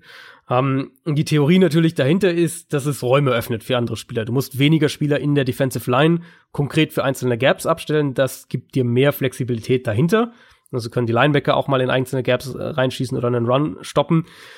Das Problem dann aus Patriots Sicht, warum, äh, warum die Run-Defense dann auch immer wieder mal wackelig war, abgesehen von Dante Hightower hatten sie zu häufig da Aussetzer auf dem Linebacker-Level, auf dem, auf dem Safety-Level auch gegen den Run. Und das darfst du dir halt gegen Derrick Henry nicht erlauben, weil so kommen ja die Big Plays ähm, zustande, haben wir auch schon, schon mehrfach thematisiert. Wenn er mal durch die Line bricht und dann auf dem Linebacker-Level nicht wirklich hart getackelt wird, dann wirst du halt als Defense ihn im Zweifelsfall auch nicht mehr einfangen. Ich bin sehr gespannt, wie diese ja doch sehr gute Offense der Titans gegen diese sehr gute Defense standhält. Ich bin auch sehr gespannt auf AJ Brown in diesem Matchup. Also je Mhm. nachdem, wie viel er gegen Stefan Gilmore dann letztendlich spielt. Er hat gerade noch mal nachgeguckt, wirklich selten diese Saison ähm, gegen richtig starke Cornerbacks, also gegen so individuell starke Cornerbacks spielen müssen. Und ist halt, also rein vom Matchup, vom Spielertyp her ist er eigentlich einer, der Gilmore sehr, sehr liegt. Oder liegen sollte. Ja. So rein von der Art Receiver, die er ist. Ja, und vor allem, also Marshawn Lattimore, als er oft gegen ihn im Matchup war, hatte er nicht sein bestes Spiel. Und dann habe ich gerade noch geguckt, Casey Hayward damals gegen die, die Chargers, ähm, auch den hat er oft im, im direkten Matchup gehabt, auch da nicht wirklich sein bestes Spiel abgeliefert. Also Mhm. ähm, seine richtig starken Spiele kamen dann gegen schwächere Cornerbacks, ähm, nicht diese Shutdown-Cornerbacks. Da bin ich wirklich sehr gespannt, vor allem wenn sie AJ Brown halt oder wenn Stefan Gilmore es schafft, AJ Brown aus dem Spiel zu nehmen, müssen halt andere im Passing Game irgendwie da sein. Also vielleicht könnte John Smith hier vielleicht ein Faktor werden, der jetzt in den letzten Wochen echt ein wichtiger Bestandteil dieser Offense geworden ist. Da bin ich sehr gespannt drauf. Oder ob dann ja die anderen Receiver wie ein Corey Davis ähm, ein gutes Spiel haben können. Ah, Das ist wirklich ein sehr interessantes Matchup, aber kommen wir noch zur anderen Seite natürlich, weil die New England Offense, ja, ist nicht so, läuft immer noch nicht rund. Sucht noch nach Antworten. Vor allem das Passspiel nach wie vor ist wirklich nicht gut. Jetzt auch gegen die Dolphins, was ja eigentlich eine sehr schwache Passing Defense ist, Mhm. sah man gar nicht gut aus. Da hat man wenig bis gar nichts gerissen und das auch, obwohl man wenig Druck bekommen hat. Sonst war ja immer auch so, Ja, auch ja. so mein Argument, ja, Tom Brady bekommt einfach viel zu viel Druck äh, und viel zu schnell auch. Ähm, die O-Line wackelt so ein bisschen, aber hier hat er ja kaum Druck bekommen und man hat trotzdem im Passing Game viel zu wenig hinbekommen. Die Titans, ja, die musst du dann aber auch eher durch die Luft schlagen, oder? Also, ja, ja. weil gegen den Lauf sind die echt stark. Also du musst hier eigentlich was durch die Luft reißen können, aber können die Patriots in der aktuellen Verfassung das? Also ich habe es mir ähnlich notiert für die, was das Matchup auf der Seite des Balls angeht. Die Patriots hatten ja so im letzten Saisonviertel in etwa, haben sie so ein bisschen eine offensive Identität damit gefunden, dass sie ja wieder mehr in dieses Power-Run-Game aus den, aus den 21 Personnel-Sets auch gegangen sind, mit eben dem, dem Linebacker Landon Roberts in der Fullback-Rolle, ähm, konnten halt dadurch zumindest zwar immer noch limitiert, aber wenigstens halbwegs, halbwegs konstant Offens aufs Feld bringen. Das sollte aber, glaube ich, nicht der Ansatz gegen die Titans sein. Titans haben auf jeden Fall eine der besten Run-Defenses in der NFL, sind auch sehr, sehr gut an der Line of Scrimmage direkt besetzt. Also, wenn man sagt, okay, Patriots haben so ein bisschen Schwachstellen in der Offensive Line, dann glaube ich, können die Titans da auch gegen den Run ganz gut ansetzen. Die Safeties sind sehr, sehr gut im Run-Support. Also, ich glaube nicht, dass die Patriots das Spiel auf die Art gewinnen können. Was ich aber tatsächlich glaube, und das geht dann wieder so ein bisschen gegen das Gefühl, was man aus Patriots Sicht jetzt eigentlich aus diesem, diesem Dolphins-Spiel mit rausgenommen hat, ähm, ist, dass New England hier den Ball werfen kann. Die Titans waren jetzt die letzten Spiele in Coverage echt, echt anfällig. Da spielen inzwischen Outside Corner, das starten Ty Smith und Tremaine Brock. Ähm, Dory Jackson ist meines Wissens nach immer noch nicht, äh, noch nicht fit oder zumindest noch nicht klar, ob er spielen kann dann sind wir da halt in Tennessee auch qualitativ ein ordentliches Stück weg von dem, was die Titans ursprünglich an, an Cornerback-Startern hatten, wo er eigentlich sagt, die haben diese drei guten Cornerback-Starter, von denen fehlen halt mehrere jetzt. Du hast noch Logan Ryan im Slot. Hm, Das wird sicher auch ein spannendes Matchup gegen, gegen Julian Edelman. Logan Ryan hat ja seine ersten, die ersten vier Jahre seiner NFL-Karriere in New England gespielt. Das heißt, auch eine gewisse Vertrautheit wahrscheinlich da, aber außen sind die Titans echt anfällig und im Pass Rush sind sie halt auch längst nicht mehr so gefährlich wie, ähm, wie noch zu Saisonbeginn. Da merkt man auch, dass Cam Wake denen fehlt, ganz klar. Also eigentlich sollte New England Brady hier Zeit in der Pocket geben können und eigentlich sollten dann auch die Ja. Receiver mal individuelle Duelle gewinnen können. Kiel Harry, Mo Sanu, wer auch immer. Also ich sage das mit Vorbehalt und, und vorsichtig, wie ihr merkt, einfach weil die Patriots Offense uns jetzt dieses Jahr nicht nicht so wahnsinnig viel gegeben hat, wo wir ähm, denen vertrauen können. Aber ich glaube, dass wir hier ein besseres Spiel von der Patriots Offense insgesamt, auch von Brady sehen werden und dass die übers Passspiel deutlich mehr Erfolg haben, als man es jetzt so mit dem Eindruck der letzten Regular Season Spiele vielleicht vermuten würde. Ja, du hast jetzt eine Kill Harry und Mo Sanu gesagt. Für mich ist Julian Edelman ganz klar der, Das wäre klar, aber der wird wahrscheinlich ja noch den, den letzten Starter, das Starting Corner quasi bekommen. ähm, ja gut, ist halt die, ja, aber das kriegt er ja häufiger auch mal und äh, das stimmt. Ja. Julian Edelman muss, also ich habe alle Hoffnung für die Patriots wirklich in dem Spiel auf Julian Edelman. Ich könnte mir auch vorstellen, dass es so ein Spiel wird, dass er so ein bisschen ist natürlich als Receiver schwierig, aber dass Tom Brady und Edelman das so ein bisschen an sich reißen, auch an sich reißen mhm. müssen, um hier was mhm. zu reichen, weil die Frage, die über allem steht, ist, wenn die Pets Defense gute Antworten parat hat auf diese wirklich ja gut funktionierende Offense, wenn sie einen Derrick Henry in Schach halten, wenn sie eben AJ Brown ähm, gut unter Kontrolle haben, und wie du gesagt hast, Ryan Tannehill dazu bringen, lange den Ball halten zu müssen, was ja alles durchaus denkbar ist mit dieser Defense, ähm, dann steht trotzdem die Frage bei allem, sind sie selber offensiv in der Lage, genug zu machen? Und ja. wie gesagt, ich glaube, das funktioniert hauptsächlich dann über diese Connection Brady-Edelman. Das ist jetzt keine mutige These, weil das ist meistens der Fall bei den Patriots dieses, äh, dieses Jahr. Aber in diesem Spiel muss es eben funktionieren. Ich habe halt auch ein gutes Gefühl dabei, dass es funktionieren kann. Es wäre auch für mich keine Überraschung, wenn die Patriots Defense ein, zwei wichtige Turnover macht. Haben wir auch schon so mhm. oft gesehen. Oder ja. vielleicht auch das Special Team noch ein, zwei Big Plays dazu. Auch das hat denen schon manche Spiele in der Regular Season mitgewonnen. Und dann kann es natürlich sein, dass du eben mit ein, zwei guten Drives, die zu Touchdowns führen, ja schon wirklich fast genug gemacht hast in diesem Spiel. Aber viel hängt, wie gesagt, von der Defense ab, ähm, wie sie eben diese Titans Offense limitieren können. Aber genau. wenn sie die Offense kontrollieren können, dann, ja. ähm, dann wird's schwer für die Texans, äh, für die Titans. Ähm, ja, eben gegen diese erfahrene Mannschaft auch. Ich finde, das ist auch ein ganz wichtiger Aspekt, ähm, den ich ja schon zu Beginn erwähnt habe. Für viele Titans-Spieler wirklich die allererste Postseason-Erfahrung. Das hm. kann man bei den Patriots nun von den wenigsten behaupten. Ja, das, also das ist der eine Punkt, eben klar, wie die Patriots Defense die, die ähm, Titans Offense stoppt. Ich finde es halt, also was mir halt dann doch immer wieder noch im Kopf rumgeht, ist eben wie auf wie wackeligen Füßen das halt alles steht. Also wenn wir jetzt über die über die Patriots Offense sprechen und ja, da sollte es eigentlich Matchups geben, aber dann sagst du umgekehrt, wenn jetzt zum Beispiel Dory Jackson spielt und er hat, ich habe jetzt gerade eben nachgeschaut, er hat jetzt gerade voll trainiert wieder. Also vielleicht sieht sieht zumindest im Moment so aus, als könnte er spielen. Ähm, dann läufst du halt dann doch schon wieder Gefahr aus Patriots Sicht, dass eben, sagen wir jetzt, Dory Jackson nimmt einen Receiver weg und, und dann stellt er irgendwie zwei gegen Edelman oder, oder versucht den irgendwie häufig in irgendeine Art Doppel-Coverage zu bekommen. Ähm, dann kann man sich halt auch ganz schnell wieder so ein Szenario vorstellen, wo die, wo die Patriots halt irgendwie nie einen offensiven Rhythmus finden und komplett davon ja. abhängig sind, dass sie kurzes ja. Feld bekommen von der Defense, Turnover, Special Team, wie auch immer. Ähm, und das halt so ein ganz, ganz hässliches Spiel wird, wo, wo die Patriots Offense den Ball nicht gescheit bewegen kann. Also es ist, es ist halt, und deswegen hast du auch recht, dass es auch ein sehr, sehr enges Spiel ist. Es ist halt aus, durch das, was wir von der Patriots Offense dieses Jahr haben, ähm, steht es halt auf unfassbar wackeligen Beinen ja, immer. Ja, ja.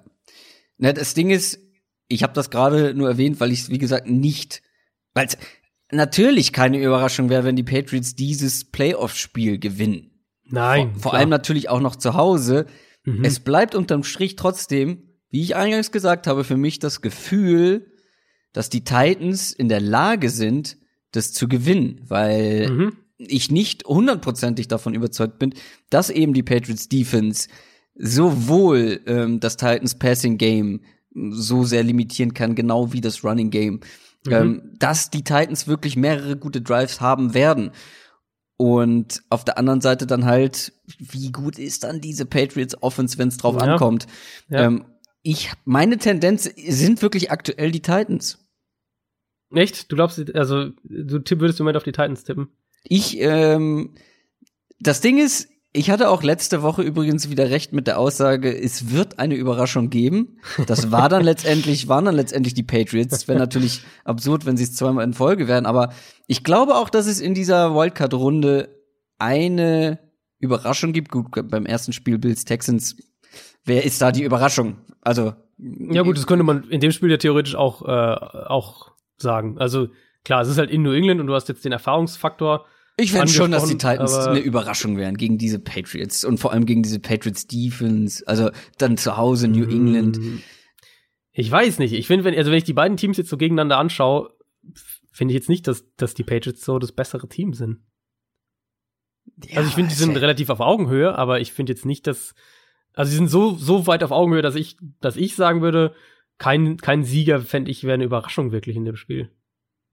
Also doch ein enges Spiel auf jeden Fall. Ich, ja, ja. ja, ja es, ist, es ist für mich, es, ja, ich weiß auch nicht, was die größere Überraschung wäre. Es wäre halt für mich keine Überraschung, wenn die Titans gewinnen, weil ich leicht glaube, dass die Titans das gewinnen. Ich glaube, es wird diesmal nicht diese diese diese Postseason Wiederbelebung geben der Patriots, mhm. wie wir sie schon so oft erlebt haben. Dafür gibt es einfach zu viele Fragezeichen und ja, ähm, ja, die Titans so. Offense ist momentan so on fire. Außer sie erwischen wirklich einen rabenschwarzen Tag, kommen irgendwie mit dem Druck nicht klar. Ryan, Ryan Tannehill hat irgendwie ähm, Muffensausen so, weil erstes Playoff-Spiel, keine Ahnung, dann in Foxborough. Kann natürlich alles passieren, aber also auf dem Papier geht das für mich an die Titans. Dann kommen vielleicht so ein paar soft, softe Faktoren noch mit ins Spiel, mhm. ähm, wo wo ich die Patriots natürlich klar vorne sehe. Also da kommen natürlich diese Faktoren mit ins Spiel, mit einem Belichick, mit einem Brady mhm, und mhm. allen, die da noch dabei sind. Ich meine, das sind ja nicht nur die beiden. Nee, ähm, klar. Und ey, die haben alleine in der Defense auch so viel Erfahrung, ähm, das Spiel an sich reißen zu können.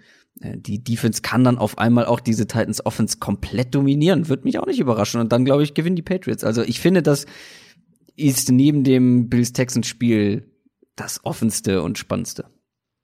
Immer wenn du Soft, Soft-Faktoren quasi irgendwie so einbaust, dann könnte man jetzt genauso gut umgekehrt argumentieren, dass die Patriots in den letzten 30, von ihren letzten 30 Regular Season Spielen acht verloren haben und vier davon waren gegen Ex-Belichick-Assistenten. Und äh, so einer kommt ja mit Mike Rabel jetzt ja auch wieder. Und einer davon ist ja sogar Mike Rabel. Die, die äh, Titans haben ja letztes Jahr in, in der Regular Season die Patriots ziemlich deutlich sogar geschlagen.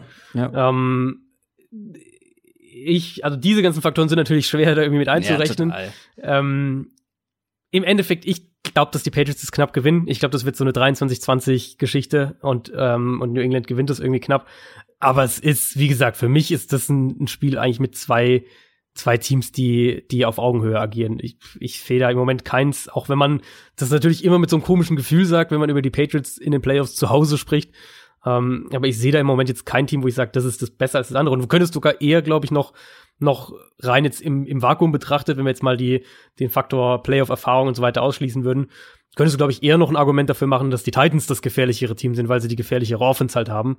Ähm, Du, das für mich ein Spiel auf Augenhöhe. Ich, genau, du machst, ich sag ja, die Titans machst, für mich äh, leicht vorne.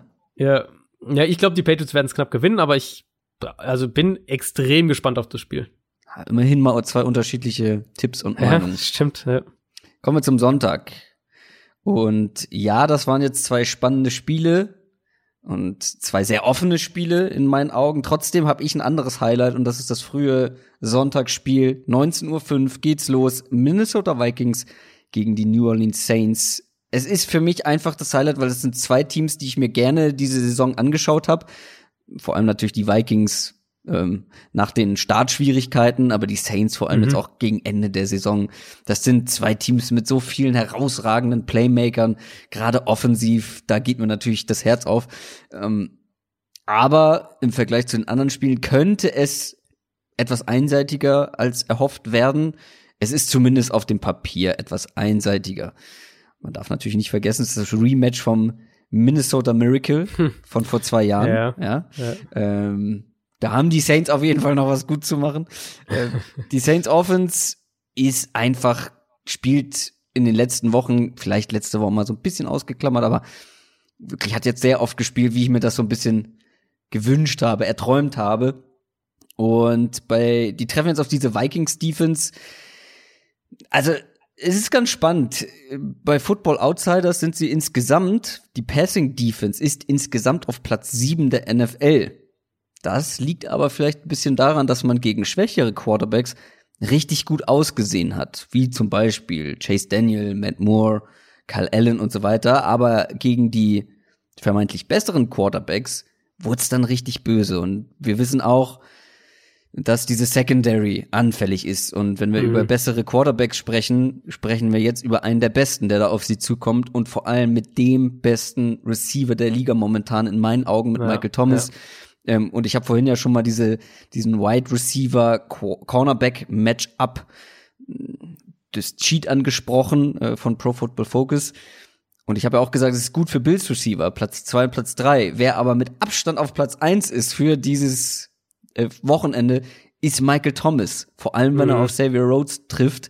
Ähm, das ist aus Pro Football Focus Sicht ein super Mismatch. Ähm, und das können wir uns eigentlich auch alle so vorstellen. Xavier Rhodes spielt keine gute Saison im Vergleich zu Michael Thomas, der eine herausragende Saison spielt. Mhm. Und ja, ich wiederhole mich und ich habe es jede Woche gesagt, zeig mir das eine Team, das Michael Thomas und Alvin Kamara stoppen kann. Ein ganzes Spiel lang vor allem.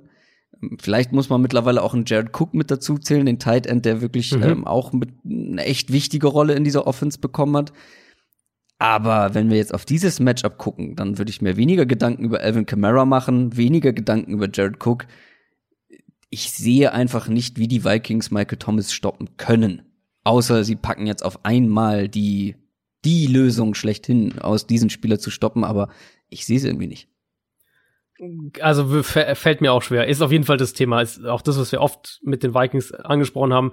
Ähm, Secondary ist natürlich ein bisschen weit gegriffen. Das ist die Outside Coverage, ganz Ja. spezifisch bei Minnesota. Ähm, haben ja auch dann teilweise rotiert jetzt im letzten Saisondrittel, mal einzelne Starter auf die Bank gesetzt, während ein Spiel dann wieder reingebracht und so, also durchgewechselt, um da auch noch vielleicht eine andere Lösung zu finden.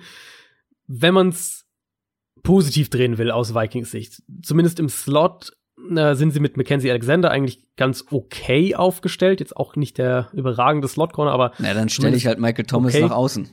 Genau, also genau, aber das ist zumindest schon mal, also der Schaden, den, den Thomas ja auch im Slot sehr, sehr oft und sehr, sehr verheerend anrichtet. Ich glaube, den kann Minnesota zumindest halbwegs in den Griff bekommen. Und dann das, was du, was du gerade angesprochen hast mit, mit, äh, mit Kamara und Cook.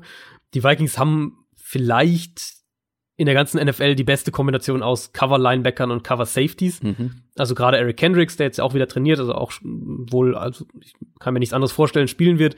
Ähm, der spielt eine extrem gute Saison. Dann hast du Anthony Harris und Harrison Smith. Das ist schon richtig, richtig gut. Das heißt, die, so die Mitte des Feldes, das sollten sie eigentlich auch aus ihren Man-Coverages heraus, ähm, sollten sie das eigentlich in den Griff bekommen. Ich sehe halt wirklich die Gefahr, dass die, dass die Saints dann einfach die Vikings da attackieren, wo es ihnen eben wehtut. Und das ist halt außen. Saints Offense ist ja extrem flexibel. Ähm, auch was, was Formationen angeht, was Personal-Packages angeht, in der Hinsicht so mit die, mit die vielseitigste Offense überhaupt. Also wir sagen, andere Offenses sind halt eher, haben eher weniger, ähm, weniger verschiedene Formationen, versuchen daraus dann schwer lesbar zu sein. Die Saints werfen dir halt eine ganze Reihe an Formationen und, und Personal-Packages entgegen. Auch ja das, was sie mit, mit Taysom Hill da teilweise machen. Ähm, und dann haben sie natürlich auch die Möglichkeit, aus diesen, aus diesen verschiedenen Sets heraus outside zu attackieren. Breeze letzten Wochen ziem- ziemlich klar ähm, gezeigt, dass er auch ein vertikales Passspiel aufziehen kann noch, wenn äh, wenn die Defense das zulässt. Für mich auch Breeze jetzt deutlich besser als Breeze zum gleichen Zeitpunkt letztes Jahr. Und ich sehe halt dann eben outside keine keine vernünftigen Antworten auf natürlich vor allem Michael Thomas, aber auch wenn du dann ähm, dann den Titan nach außen stellst, also wenn du Jared Cook Ja. außen hinschiebst oder oder vielleicht auch mit Ted Ginn sogar, der jetzt Ja, in den letzten Spielen nicht wirklich eine Rolle hatte, aber ich wollte gerade ähm, sagen, ich wollte ja. gerade sagen, pass mal auf, das wird auf einmal ein Ted Ginn Spiel. Die gibt es immer wieder, die gibt es Ja. immer wieder. Ich habe gerade extra noch mal Ja. aufgerufen, wirklich super unauffällig die Saison, aber am ersten Mhm. Spieltag sieben Targets, sieben Catches für 101 Yard. Ähm, es gibt immer wieder so einzelne Spiele, wo Mhm. Ted Ginn dominiert. So super selten, aber ähm, ja. wer weiß, wer weiß, Also, vielleicht ist das- es das deswegen- Spiel. Das Ding mit der Saints Offense ist halt, dass sie das, was sie eigentlich machen wollen, ist ja über dieses, äh, über dieses Kurzpassspiel, Yards nach dem Catch, Matchups kreieren, Ja. gerade auch aus dem Slot heraus, underneath, diese Geschichten. Ähm, ich könnte mir halt vorstellen, dass sie in dem Spiel dann von dem selbst auch einfach aus Matchup-Sicht so ein bisschen weggehen und eben mehr auf die, auf die Outside Receiver, auf, auf, dann vielleicht auch mehr auf äh, Big Plays statt äh, Kurzpassspiel gehen. Und sie haben halt gezeigt jetzt in den letzten Wochen, dass sie das auch können. Also das ist jetzt nicht so, oh je, die müssen komplett aus ihrer Komfortzone raus und, und wer weiß, ob das klappt, sondern wir haben es gesehen, die letzten Spiele, dass sie das halt auch können, wenn die Defense, die defensiven Matchups das dementsprechend zulassen und deswegen sehe ich da für die Vikings in Coverage, in der Outside Coverage, äh, ähm, Ja. sehe ich da echt Probleme. Naja, vor allem, um da noch einen Strich drunter zu machen, ja, man kann von diesen Pro Football Focus Grades halten, was man will, also sozusagen so eine Benotung, aber sie geben, wenn man eine ganze Saison, den Schnitt einer ganzen Saison anguckt, eine relativ gute Tendenz und von den Vikings Cornerbacks hat es kein einziger in die Top 50 äh, geschafft in, im ganzen Jahr. Ähm, das unterstreicht das Ganze nochmal. Aber spannend ist auch das Duell an der Line. Wenn wir mal angucken, also die Vikings haben ja einen guten Pass Rush, ne? Das ist einer der Ja. besten Pass Ja. Rushes der Liga, trifft jetzt aber auf eine der besten O-Lines oder der besseren O-Lines der Mhm. Liga. Besten kann man schon sagen. Die Vikings müssen aber schon irgendwie Druck kreieren, weil sonst wird's ja noch schwieriger für die Coverage Ja. dahinter. Also wenn wir überlegen, ja, ja. wir, das ist der zentrale Faktor jetzt irgendwie, die, dass die Outside-Cornerbacks irgendwie ihre Matchups so lange wie möglich ähm, halten können, was super schwierig wird, allen voran gegen einen Michael Thomas. Da muss der Druck einfach vorne kommen, ähm, weil du hast mit Drew Brees auch einen, der ist zwar gegen den Blitz stark, äh, meistens zumindest, aber ist jetzt keiner, der dir, der dir irgendwie um die Ohren scrambled, natürlich. Ähm, und Äh, nee, du ja, musst irgendwie Druck aufbauen können, weil zu einem gewissen Zeitpunkt in einem Play hat Michael Thomas deinen Cornerback geschlagen. Davon kannst du mal Mhm. sicher ausgehen. Und wenn sie keinen Druck, wenn die Vikings keinen Druck hier aufgebaut bekommen, dann wird's ja noch viel schwieriger. Es sind natürlich zwei Sachen. Also einmal ist Breeze unfassbar gut darin, eine Defense zu lesen und dann auch extrem schnell zu wissen, wo der Ball hin muss, was natürlich wiederum zu seinem schnellen Release auch zum Teil führt. Ähm, und dann ist aber halt die andere Sache, wie du gesagt hast, die Saints O-Line und vor allem haben die Saints für mich inzwischen das beste Tackle-Duo in der NFL mit Teron Armstead und Ryan Ramchick. Ramchick hatte ich auch als meinen Right Tackle fürs All-Pro-Team ausgewählt dieses Jahr, das äh, ich diese Woche veröffentlicht hatte. Also die zwei geben dir schon mal eine heftige Baseline erstmal. Und jetzt, klar, Vikings äh, haben wir auch immer wieder gelobt, haben dieses Edge Rush Duo. Daniel Hunter für mich dieses Jahr ein Top 5 Edge Rusher.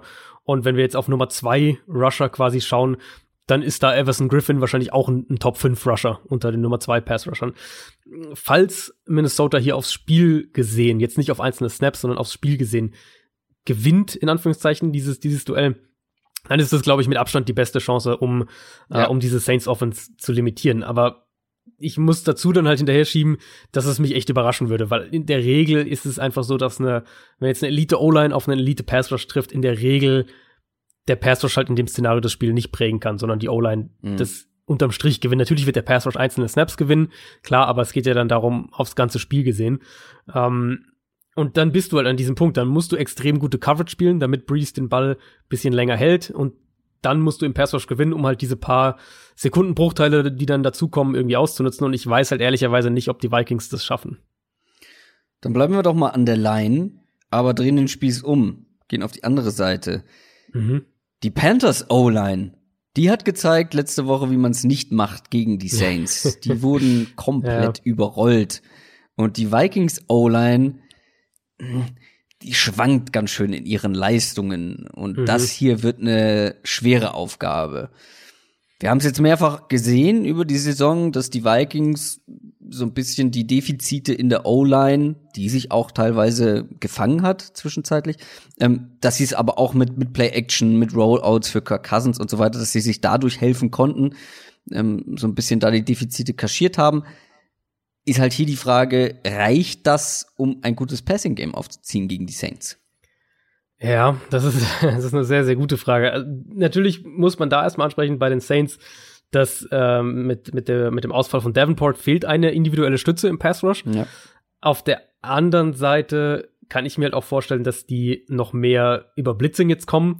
Haben ja noch mal sich in der Secondary verstärkt mit Janoris Jenkins, ähm, sind da jetzt echt tief auf Cornerback. Also mit Lattimore, mit Eli Apple, mit, mit Jenkins eben auch die Safeties, die ja unfassbar gut sind. Auch bei den, bei den Saints sind ja nicht nur die Vikings, die, die sehr, sehr gute Safeties haben, sondern ja auch die Saints mit Marcus Williams, Von Bell, ähm, John C. Gardner Johnson, der eine super Rookie-Saison spielt. Die haben ja echt auch die Tiefe. Eli Mhm. Apple, muss man dazu sagen, hat äh, nicht trainiert. Ähm, da muss Mhm. man noch mal gucken, ob er, ob er spielen kann.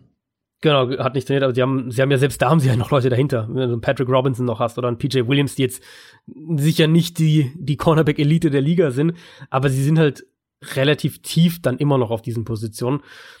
Für mich ist, was das Matchup angeht, wirklich der, der allererste Ansatz und die allererste Frage, wie sieht der Gameplan der Vikings aus? Die Vikings sind da einfach extrem inkonstant gewesen, auch gerade jetzt über die letzten Wochen äh, der Saison. Und dabei gibt's eigentlich, und ich finde es relativ offensichtlich, ähm, vielleicht denke ich es mir auch zu simpel, aber ich finde es relativ offensichtlich, es gibt eigentlich ein relativ klares Muster oder einen relativ klaren Schlüssel, wenn man so will.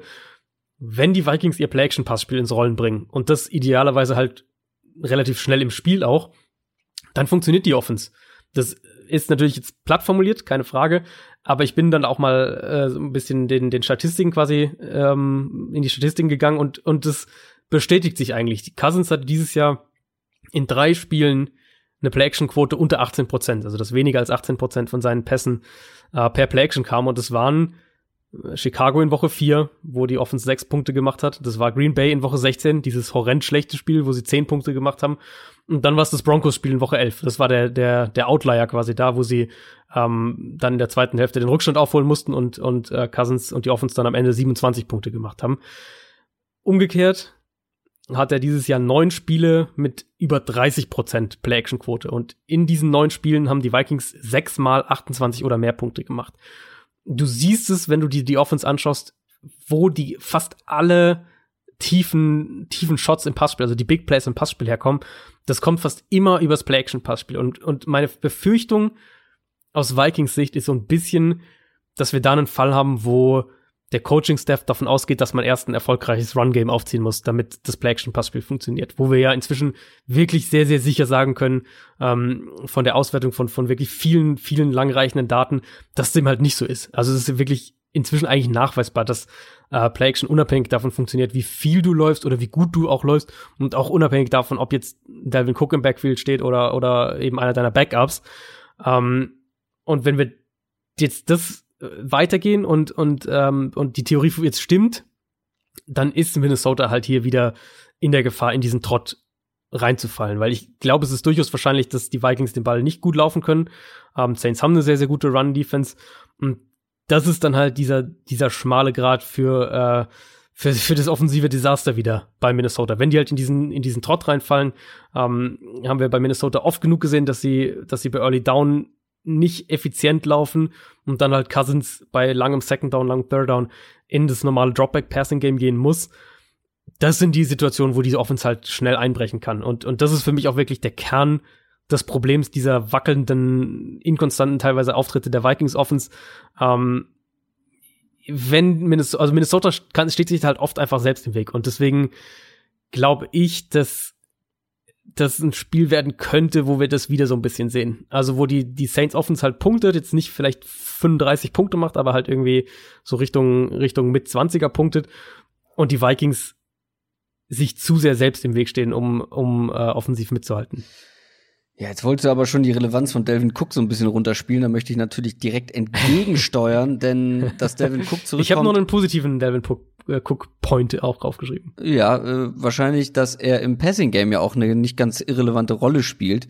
Ja. Ähm, also die bekommen ihn auch immer wieder ins Passing Game eingebunden und vor allem after the catch ist der Mann einfach stark. Also wenn man mal guckt, dass der dieses Jahr after the catch noch für Schaden angerichtet hat. 11,3 Yards after the catch pro gefangenen Ball. Das mhm. ist mehr als ein Austin Eckler. Das ist weit mehr als ein McCaffrey und noch viel weiter mehr als ein Alvin Kamara dieses Jahr. Also sie bekommen ihn immer in freie Räume. Das Ding ist halt, dass die Saints, glaube ich, vor allem so auf Linebacker ganz gute Mittel haben, um das zu verteidigen. Das zum einen, also man musste bei Cook natürlich sagen, diese krassen Statistiken kommen ja halt auch daher, dass er so wahnsinnig im Screen-Pass-Spiel eingesetzt wird. Also Cook fängt ja halt den Großteil seiner Bälle eben ein, zwei, drei Yards noch vor der Line of Scrimmage und, und äh, ähm, läuft dann erst los gewissermaßen. Also äh, hat dann dementsprechend auch viel davon ist ausgelegt darauf, dass er Yards nach dem Catch machen kann, was ja auch Sinn macht. Du willst ja, dass ein Spieler wie, wie Dalvin Cook den Ball ähm, bekommt und dann Raum hat, um zu arbeiten.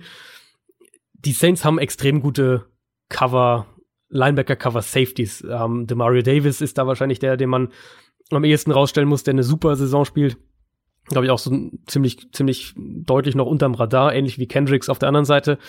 Wenn die, die Vikings ist, also das ist schon eine Säule in dem Passspiel. Ich denke, sie werden das auch ein bisschen ins Rollen bringen, dieses Screen Passing Game. Aber ich könnte mir vorstellen, dass sie nicht ganz so viel, ähm, ganz so viel Schaden damit einrichten wie in anderen Spielen. Ich glaube, dass die Saints das relativ aggressiv verteidigen werden und ja auch ihre Spieler dann in der Formation rumschieben und, und dementsprechend auch hier und da ähm, vielleicht den Vikings einen Look präsentieren, der den Vikings irgendwelche falschen, falschen Indikatoren gibt. Und ich, also im Moment tue ich mich echt schwer zu sagen, dass das, was die Vikings halt offensiv gut machen, in dem Spiel so richtig funktioniert. Und wenn das halt der Fall ist, dann äh, könnte das halt eine deutliche Geschichte werden. Ja, ich sehe die Vikings auch als klaren Außenseiter tatsächlich, ähm, weil vor allem die Saints beide Duelle an der Line, also sowohl Offensive Line als auch Defensive Line, Defensive Front, für sich entscheiden können. Und mhm. dann äh, sehe ich halt einfach, wie gesagt, nicht, dass die Vikings eine Antwort auf Michael Thomas haben. Und ich glaube, dass die Vikings Offense wirklich einen absurd guten Tag von Kirk Cousins und dem ganzen Rest der Offense brauchen. Sie brauchen Stefan Dix und Adam Thielen in absoluter Bestverfassung gegen ja. die guten Cornerbacks ähm, der Saints, an voran Marshall Lattimore. Also ich sehe halt viele Duelle an die äh, an die an die Saints gehen.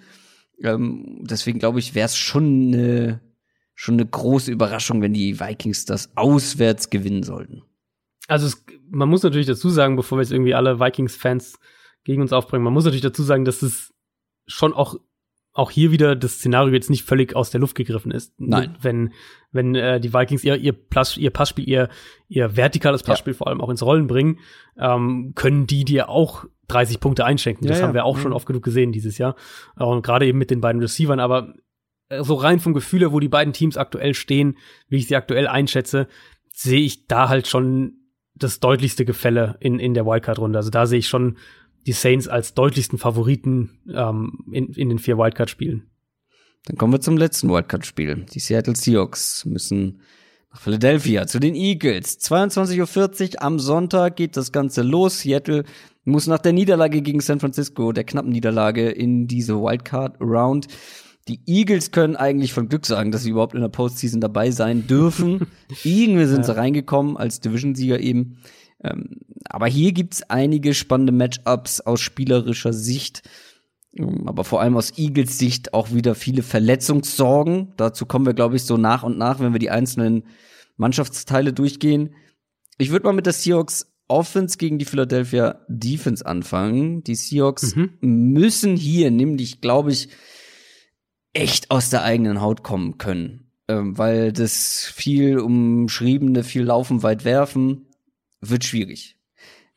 Ich weiß, sie laufen so, so gerne. Aber nicht nur, dass ihn mittlerweile ja mit Chris Carson, ich weiß gar nicht, ist Penny wieder mit dabei? Ich glaube nicht, oder?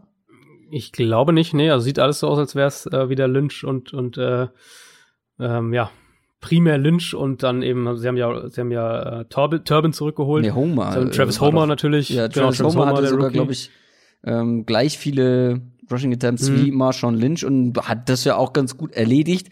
Das ist schön und gut, aber die Eagles sind sehr, sehr stark gegen den Lauf und wo die Eagles eben schwach sind, sind gegen den Pass und vor allem natürlich ähm, auf Cornerback in der Secondary. Das ist kein Geheimnis, haben wir schon oft thematisiert.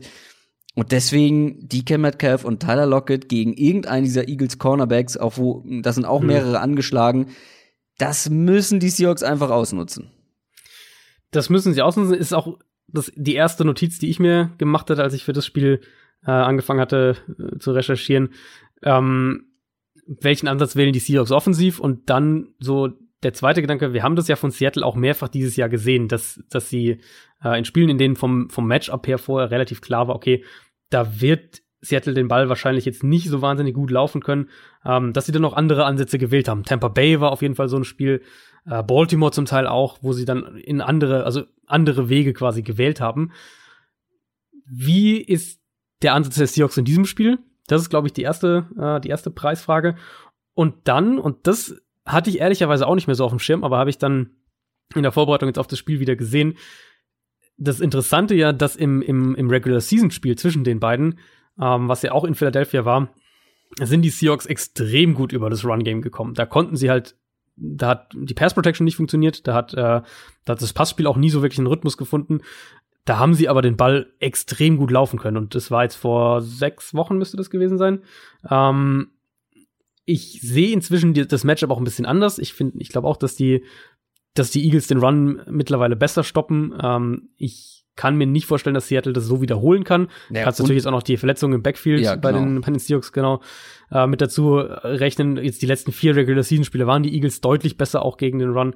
Ähm, ist aber sowas, was man zumindest im Hinterkopf mal haben sollte, dass die, die Seahawks in dem direkten Matchup vor sechs Wochen, ich glaube, es war vor sechs Wochen, dass sie da im Run-Game ziemlich, ziemlich erfolgreich waren. Ja, ähm, das hatte ich auch gesehen, wobei, glaube ich, auch viel über ein, zwei Penny Big Plays. Das waren einzelne, dann, einzelne Big Plays. Also ich ja, sehe gerade, der längste Run waren fast 60 Yards. Ähm, das sieht dann natürlich, was Yards pro Versuch und äh, insgesamt Total Rushing Yards angeht, natürlich deutlich besser aus, als es vielleicht am Ende war. Wobei, wo auch Chris Carson ähm, echt auch kein Faktor in diesem Spiel war, sondern nee, das war das Penny, das Penny-Spiel. Das war dieses genau, Penny-Spiel. Und beide fallen jetzt aus und wir haben gesehen, ja, Travis Homer kann explosiv sein, Marshawn Lynch, ja, kann noch ein paar äh, Tackles durchbrechen, aber ist jetzt auch kein Gamechanger mehr so aus der, mhm. aus der kalten Hose raus. Ähm, ja, da bin ich sehr gespannt, wie sie das angehen. Ich habe ein bisschen die Sorge, dass sie sich zu sehr verbeißen wieder in ihrem Laufspiel. Kann ja auch passieren. Also ja, sie haben es manchmal ganz gut hingekriegt, ähm, da einen anderen Ansatz zu wählen. Aber man hat, man, teilweise hat man echt das Gefühl, dass Seattle in Rückstand geraten muss. Also teilweise ja, ja, hat man genau. wirklich das Gefühl, die müssen so mal, was weiß ich, 14-3 hinten liegen, damit äh, sie dann sagen, okay, jetzt, jetzt werfen wir den Ball und dann plötzlich, das war ja gegen, war gegen San Francisco teilweise auch so, wo sie dann in der zweiten Halbzeit drei Touchdown-Drives da direkt hintereinander ähm, hingelegt haben und, und am Ende fehlen dann halt irgendwie ein Yard oder ein halbes Yard oder was auch immer, ja. um, um noch einen vierten oben drauf zu packen. Also die können das ja durch die Luft. Das ist ja überhaupt nicht die Frage. Also wenn die Seahawks jetzt mal ganz platt formuliert das Spiel in Russell Wilsons Hände legen, dann kann ich mir nicht vorstellen, dass sie das verlieren. Da greifst du schon sehr weit voraus. Ich habe hier auch stehen, die Seahawks haben immer eine Chance wegen Russell Wilson und seinen Waffen eben. Das Ding ist aber, du musst ihn besser schützen. Also mhm. gegen die Cardinals ja. war das schwach in Pass Protection, gegen die 49ers war das extrem schwach. Die Hälfte seiner Dropbacks stand Russell Wilson unter Druck ein Nick Bosa alleine mit elf Pressures und da durfte eigentlich jeder mal äh, Russell Wilson ja. unter Druck setzen. Und die Eagles können das auch, Druck machen. Das ist der Punkt. Und da ist natürlich ganz klar, eine Personalie steht da im Mittelpunkt, das ist Dwayne Brown. Der Left Tackle der, der, der Seahawks, ähm, wo wir noch nicht wissen, ob er spielen kann oder nicht. Ähm, Seattle hat, der hat jetzt die letzten beiden Spiele ja schon gefehlt. Da hatten sie es erst mit äh, Jamarco Jones versucht in Woche 16. Das war das Cardinals-Spiel. Da war Jamarco Jones absolut furchtbar. Dann haben sie George Fent auf äh, Left Tackle spielen lassen gegen die 49ers. Das war zumindest ein bisschen besser. Für mich haben die Eagles genau zwei Ansätze, um das Spiel zu gewinnen. Und das ist einmal das Kurzpassspiel gegen die Underneath Coverage der Seahawks. Da kommen wir ja gleich dann noch drauf. Und es ist die eigene Defensive Line gegen Seattle's Offensive Line. Ähm, falls Dwayne Brown nicht spielen kann, dann hast du schon mal diese Situation, dass du wahrscheinlich George Fant wieder auf der linken Seite, was okay sein kann, aber auch nicht mehr und kann aber auch weniger sein. Und dann hast du Jermaine Ifedi auf der rechten Seite mit mhm. Abstand der schwächste Part dieser Offensive Line. Und das, die, das ist immer schon mal das eine Problem dann. Die Eagles bereiten dir ja auch gerade eben über die Mitte Probleme mit Fletcher Cox vorneweg. Aber klar, auch Brandon Graham, Derek Barnett dann auf Außen mit dazu. Und das haben wir halt bei, bei den Seahawks häufiger gesehen dieses Jahr, dass sie dann äh, Probleme bekommen. Einmal individuell in der Offensive Line. Okay, können Quarterback nicht so gut beschützen. Aber dass sie dann halt auch in der Art und Weise, wie sie damit umgehen, falsche Lösungen wählen, falsche Ansätze wählen. Das, das hatten wir, ähm, glaube ich, sogar letzte Woche ja schon mal thematisiert, weil es im Cardinals-Spiel so deutlich war, dass sie dann halt konservativer wurden, wenn die O-Line äh, Probleme bekommen hat. Und dann im Endeffekt der Druck auf die Line und auch auf Wilson selbst eher noch größer wurde, weil man sich halt selbst in diese, diese langen Second Downs, lange Third Downs manövriert hat. Das ist aus defensiver Sicht mit Abstand der vielversprechendste Ansatz für die Eagles. Den Run stoppen, falls Seattle wieder darauf irgendwie exzessiv setzt und dann halt Wilson bei Second Down, bei Third Down unter Druck setzen. Das kann funktionieren. Ähm, geht aber natürlich alles erstmal nur, wenn die Eagles defensiv deutlich, deutlich besser auftreten, ähm, vor allem auch gegen den Run deutlich besser auftreten als in dem Regular Season Spiel, weil wir alle wissen auch, wenn, wenn die Eagles den Run nicht stoppen können, dass die Seahawks das, äh, das ganze Spiel über auch dann in der Richtung ausnutzen werden, wenn, wenn die Run-Defense Probleme hat. Was ich aber ja, so eigentlich nicht glaube. Ich glaube, ja, ist, glaube ich, eben aus ähm, mehreren Seiten nicht. Ich glaube, dass die Eagles Run-Defense halt wirklich schon mehreren Leuten Probleme bereitet hat und dann eben natürlich auch das personelle Downgrade.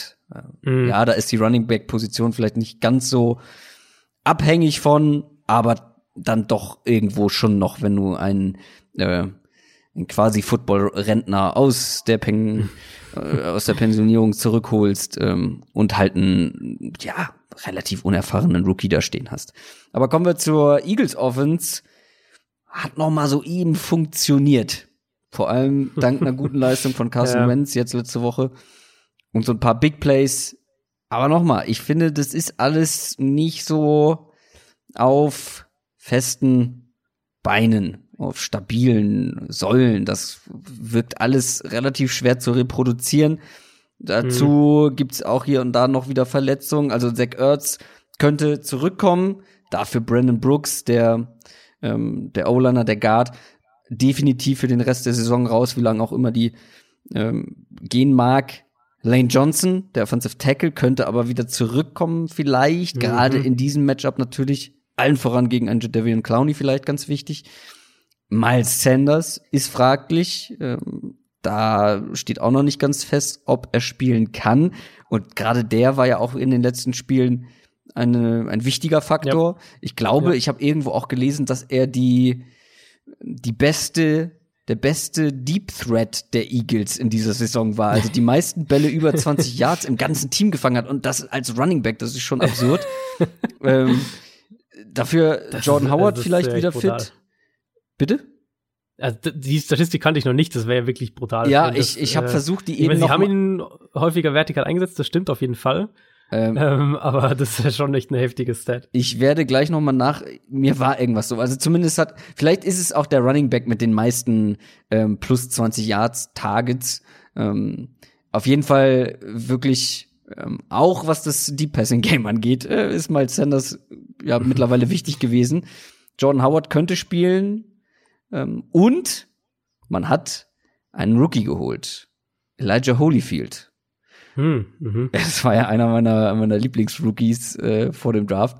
Das ist doch eigentlich dein Backfield hier. Holyfield, Boston Scott. Ja. Das ist ja Holyfield, Kröger Backfield. Absolut. ähm, die Frage ist natürlich, was machen wir jetzt aus dem Ganzen? Also ja, ein paar Leute sind verletzt, ein paar Leute könnten mhm. wiederkommen. Trotzdem funktioniert die ganze Offense hauptsächlich über ihre Tight Ends und Running Backs. Ja. Ähm, was machen wir da jetzt draus, vor allem gegen diese Seahawks Defense, die ja auch durchaus ihre Schwächen hat? Ja, also vielleicht versuchen wir es irgendwie mal so ein bisschen von, von vorne nach hinten aufzudröseln. Also Ausfall von Brandon Brooks ist erstmal eine riesige Schwächung für die Offensive Line. Das war also wahrscheinlich einer der drei, vier, fünf besten Guards in der, in der Liga dieses Jahr. Hat dann schon mal so einen ersten Trickle-Down-Effekt. Falls Lane Johnson spielen kann, äh, wird weiterhin nach innen rücken. Also der Backup Right Tackle wird dann Right Guard spielen. Falls Johnson nicht spielen kann, hast du schon mal das Problem, wen stellst du überhaupt auf Right Guard? Da wirst du dann wahrscheinlich irgendeine unfassbar unerfahrene Lösung finden müssen. Ähm, also so erstes Problem da, Wide Receiver haben wir ja oft genug thematisiert. Äh, kein Elshon Jeffrey, kein Deshaun Jackson, vermutlich kein Nelson Aguilar und ähm, sehr, sehr viel unerfahrene Spieler baust halt auf auf Greg Ward im Prinzip, der da noch die am ehesten die Big Plays gemacht hat. Was ist der Ansatz für die Eagles? Die Seahawks sind das Team, ähm, das am meisten Base Defense gespielt hat, also mit allen drei Linebackern auf dem Feld. Das ist einerseits Pete Carrolls Wunsch so, dass er die drei Linebacker halt alle gemeinsam auf dem Feld haben wollte. Ähm, ist auch ein bisschen personell wahrscheinlich geschuldet, dass die halt ein, ein Loch auf Slot Corner hatten, nachdem sie Justin Coleman verloren haben.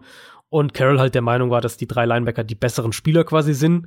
Eben im Vergleich dazu, wenn man einen der drei durch einen Corner oder einen Safety ersetzt das wird jetzt auf die Probe gestellt durch die Verletzung von Michael Kendricks, äh, der, den, den dritten Linebacker quasi neben Bobby Wagner und KJ Wright.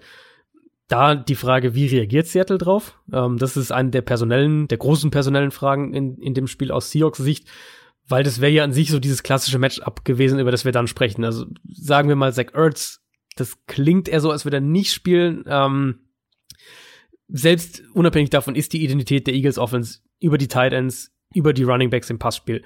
Ähm, das wäre dann so dieser logische Ansatz, okay, Seattle vermutlich häufig mit drei Linebackern auf dem Feld, können die Eagles das zu ihrem Vorteil ausnutzen. Und da hm, erste Frage, wie reagieren die Seahawks auf den Kendricks-Ausfall? Also wird da dann mehr mit, mit Defensive Backs vielleicht gearbeitet, gerade auch um drauf zu reagieren, dass ja eben die, die, äh, die Eagles über dieses Kurzpassspiel kommen müssen. Und das wird, glaube ich, schon aus Eagles Sicht eine ziemlich gewichtige Rolle spielen. Sie haben halt nicht die Receiver, um mit Big Plays wirklich eine Offense aufs Feld zu bringen. Ähm, sie müssen über diese langen Drives kommen. Idealfall dann hast du ein, zwei Big Plays über irgendwie einen Screen oder sowas in der Richtung oder dass halt Miles Sanders mal so einen 10 Yard Pass fängt und 40 Yards draus macht. wenn sie das aufziehen können, diese Kurzpass-Offense mit einzelnen Big Plays aus kurzen Pässen, aus Screens heraus, dann haben sie natürlich ne, immer noch gute Offensive Line, äh, um, um Carson Wentz auch Zeit zu verschaffen. Und Wentz würde in dem Szenario den Ball ja auch relativ schnell loswerden. Also minimierst du vielleicht auch so ein bisschen ähm, den Einfluss, den zum Beispiel Jadavian Clowney auf das Spiel hat. Ja, irgendwie bin ich noch nicht so richtig, richtig schlau geworden, wie gefährlich jetzt diese Eagles Offense wirklich in diesem Matchup sein kann. Hm. Ähm, ja, generell bin ich etwas passiv, glaube ich, was die Eagles angeht. Ich weiß, ich tippe gerne gegen die Seahawks, wurde dann auch oft bestraft. Stimmt, ja, das habe ich gesehen. Äh, werde das hier nicht machen. Also die Seahawks Passing Offense sollte hier der Schlüssel zum Glück sein, zum Weiterkommen. Mhm. Ähm, man kann sich eigentlich nur selbst irgendwie im We Weg stehlen, entweder durch fehlende Pass Protection oder zu Extremes auf den Run setzen. Ähm, und die Qualität der Defense, ja, könnte sie zumindest so weit im Spiel halten, dass die Offense eben mehr Punkte macht als der Gegner, was ja oft in dieser Saison der Fall war. Also es waren ja viele enge Spiele, die dann die, äh, die Seahawks ja. dann noch gewonnen haben. Ich musste noch an was denken, was ähm, ich vor dem Eagles-Cowboys-Spiel gesagt hatte, nämlich, dass die Eagles ja so ein bisschen die Qualität gezeigt haben, wenn man das als Qualität bezeichnen will, so enge Spiele irgendwie hässlich zu gewinnen. Und dass aber halt der Schlüssel dann dazu ist, wenn du eben gegen ein Team spielst, was auf dem Papier besser ist, äh, oder, die, oder die, Kernfrage ist, so gesagt, ähm, kannst du das bessere Team auf dieses Level runterziehen, quasi. Also kannst du es, äh, schaffst du es, dass es überhaupt so ein hässliches Spiel wird? Oder ist es, äh, ist nee. das gegnerische Team zu gut, als dass es, äh, dass es das verhindern kann? Und die Cowboys haben halt gezeigt, okay, sie, ähm, sie haben das zugelassen. Die Seahawks sind offensiv für mich in individueller Sicht immer noch das gefährlichere Team, auch wenn du natürlich mehr Ansätze hast, gerade eben gegen die Offensive Line, vor allem falls ein Dwayne Brown nicht spielen kann. Aber das, was wir vom im Cowboys-Spiel gesehen haben, nämlich dass die Eagles Secondary die Cowboys Receiver ausgeschaltet hat, das kann ich mir hier halt überhaupt nicht vorstellen. Und deswegen sehe ich auch, sind die, sind die Seahawks für mich auch der Favorit. Ähm, ich, es, es gehört aber auch nicht viel Fantasie dazu, zu sagen, wie die Eagles das Spiel gewinnen können. Also weniger, als es angesichts der Ausfälle bei, bei äh, den Eagles der Fall sein sollte. Nämlich, sagen wir jetzt einfach mal, jetzt mal ganz platt gesagt, in dem Spiel regnet's. Und die Seahawks gehen weg vom Passspiel, weil sie meinen, sie müssen den Ball mehr laufen. Und schon hast du viel mehr diese, das Spiel wird enger, das Spiel wird, äh, es gibt, es gibt mehr Punts, es gibt mehr kurze Drives von beiden Teams und schon ist so, so der erste Schritt in dieses, es wird so ein enges, hässliches Spiel, was die Eagles brauchen, um es zu gewinnen. Ähm, schon hast du so ein bisschen mehr in die Richtung. Und dann hat Carson Wentz die letzten Spiele auch durchaus positive Momente gehabt. Ähm, könnte passieren. Trotzdem Seahawks sind das bessere Spiel und Seahawks sollten, äh, Seahawks sind das bessere Team und Seahawks sollten das Spiel auch gewinnen. Ja. Schauen wir mal, ob so eintrifft. Ähm, es wäre auf jeden Fall ein Auswärtssieg und ähm, gucken wir mal, wie viele Auswärtssiege es in dieser Runde, in dieser Wildcard Round in den Playoffs geben wird. Damit haben wir alle Spiele abgehakt. Ähm, aber wir haben ja höchstwahrscheinlich noch wieder einen eine Prediction of the Week von den Kollegen mhm. von Football R. Warte mal, jetzt, dieses Mal habe ich es. Letzte Woche hat Dominik gegen uns getippt bei 49ers gegen Seahawks und hat auf die Seahawks getippt. Ey, das ist richtig. Ja, so, das nämlich. Das habe ich mir gemerkt, weil er damit falsch lag. ähm, diese Woche, jetzt weiß ich schon wieder nicht, ich glaube, wir hatten beide auch wieder anders getippt. Ähm, er tippt auf jeden Fall auf die Bills in Houston. Hm.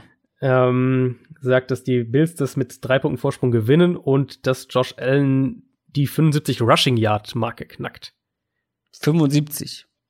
Mhm. mhm. Ja, also vor allem, dass die Bills mit drei Punkten gewinnen, ist ja durchaus im Rahmen des Möglichen. Mhm, ähm, Würde ich auch sagen. Das kann auf jeden Fall passieren. Ob Josh Allen so als, als Runner dann aktiv sein wird, ich glaube schon, dass sie eher über andere Aspekte kommen, vor allem dann eben über, über die Wide Receiver in dem Spiel. Aber gut, ähm, kann, kann auf jeden Fall eintreffen. Ich glaube trotzdem, dass die Texans ja. das gewinnen. Es ist irgendwie halt krass, wie oft man dann doch, jetzt hatten wir die letzten Wochen ja mit, mit, äh, als dann die kritischen Spiele sozusagen auch kamen, hatten wir es ja bei den Texans echt häufig, wie viel man halt doch wieder auf, auf Will Fuller zurückkommt, ne? Ja. Also wenn Will Fuller nicht spielt. Tendiere ich sogar dazu, auf die Text, auf die, auf die Bills Ja, zu tippen. das, ja, das meinte ich ja eben. Wenn, so, wenn, genau. wenn da die entscheidenden Leute ausfallen, insbesondere Will Fuller, dann wird es schwierig. Genau. Mhm. Und ähm, umgekehrt, aber halt, wenn er spielt, dann tippe ich eigentlich relativ komfortabel, also nicht komfortabel im Sinne von die, die hauen die mit 20 Punkten weg aus dem Stadion, aber relativ sicher, mit relativ viel, relativ viel Sicherheit tippe ich dann auf die Texans. Ja. So, so krass ist es halt schon vom, äh, vom, äh, vom, von dem Swing, den dieser eine Spieler irgendwie mitbringt, der halt kein Quarterback jetzt ist. Ich denke, ich bleibe dabei, dass die, die äh, Texans das Spiel gewinnen, aber glaube auch, wie gesagt, es ist ein relativ leichter Weg, sich vorzustellen, wie die Bills das gewinnen könnten. Das war unsere Preview auf die Wildcard Games. Ich bin sehr gespannt, wie es ausgeht. Denkt dran, Samstag schon die ersten Spiele ab 22 Uhr irgendwas und dann Sonntag die nächsten ab 19 Uhr. Ansonsten hören wir uns kommende Woche dann wieder wie gewohnt am Donnerstag wieder. Ähm, das waren jetzt die, die Feiertagswochen, wo wir am Freitag unsere Folge rausgehauen haben, dann aber wieder ab Donnerstag. Schöne Woche, schönes Wochenende vor allem. Viel Spaß bei den Spielen. Macht's gut. Tschüss. Ciao, ciao.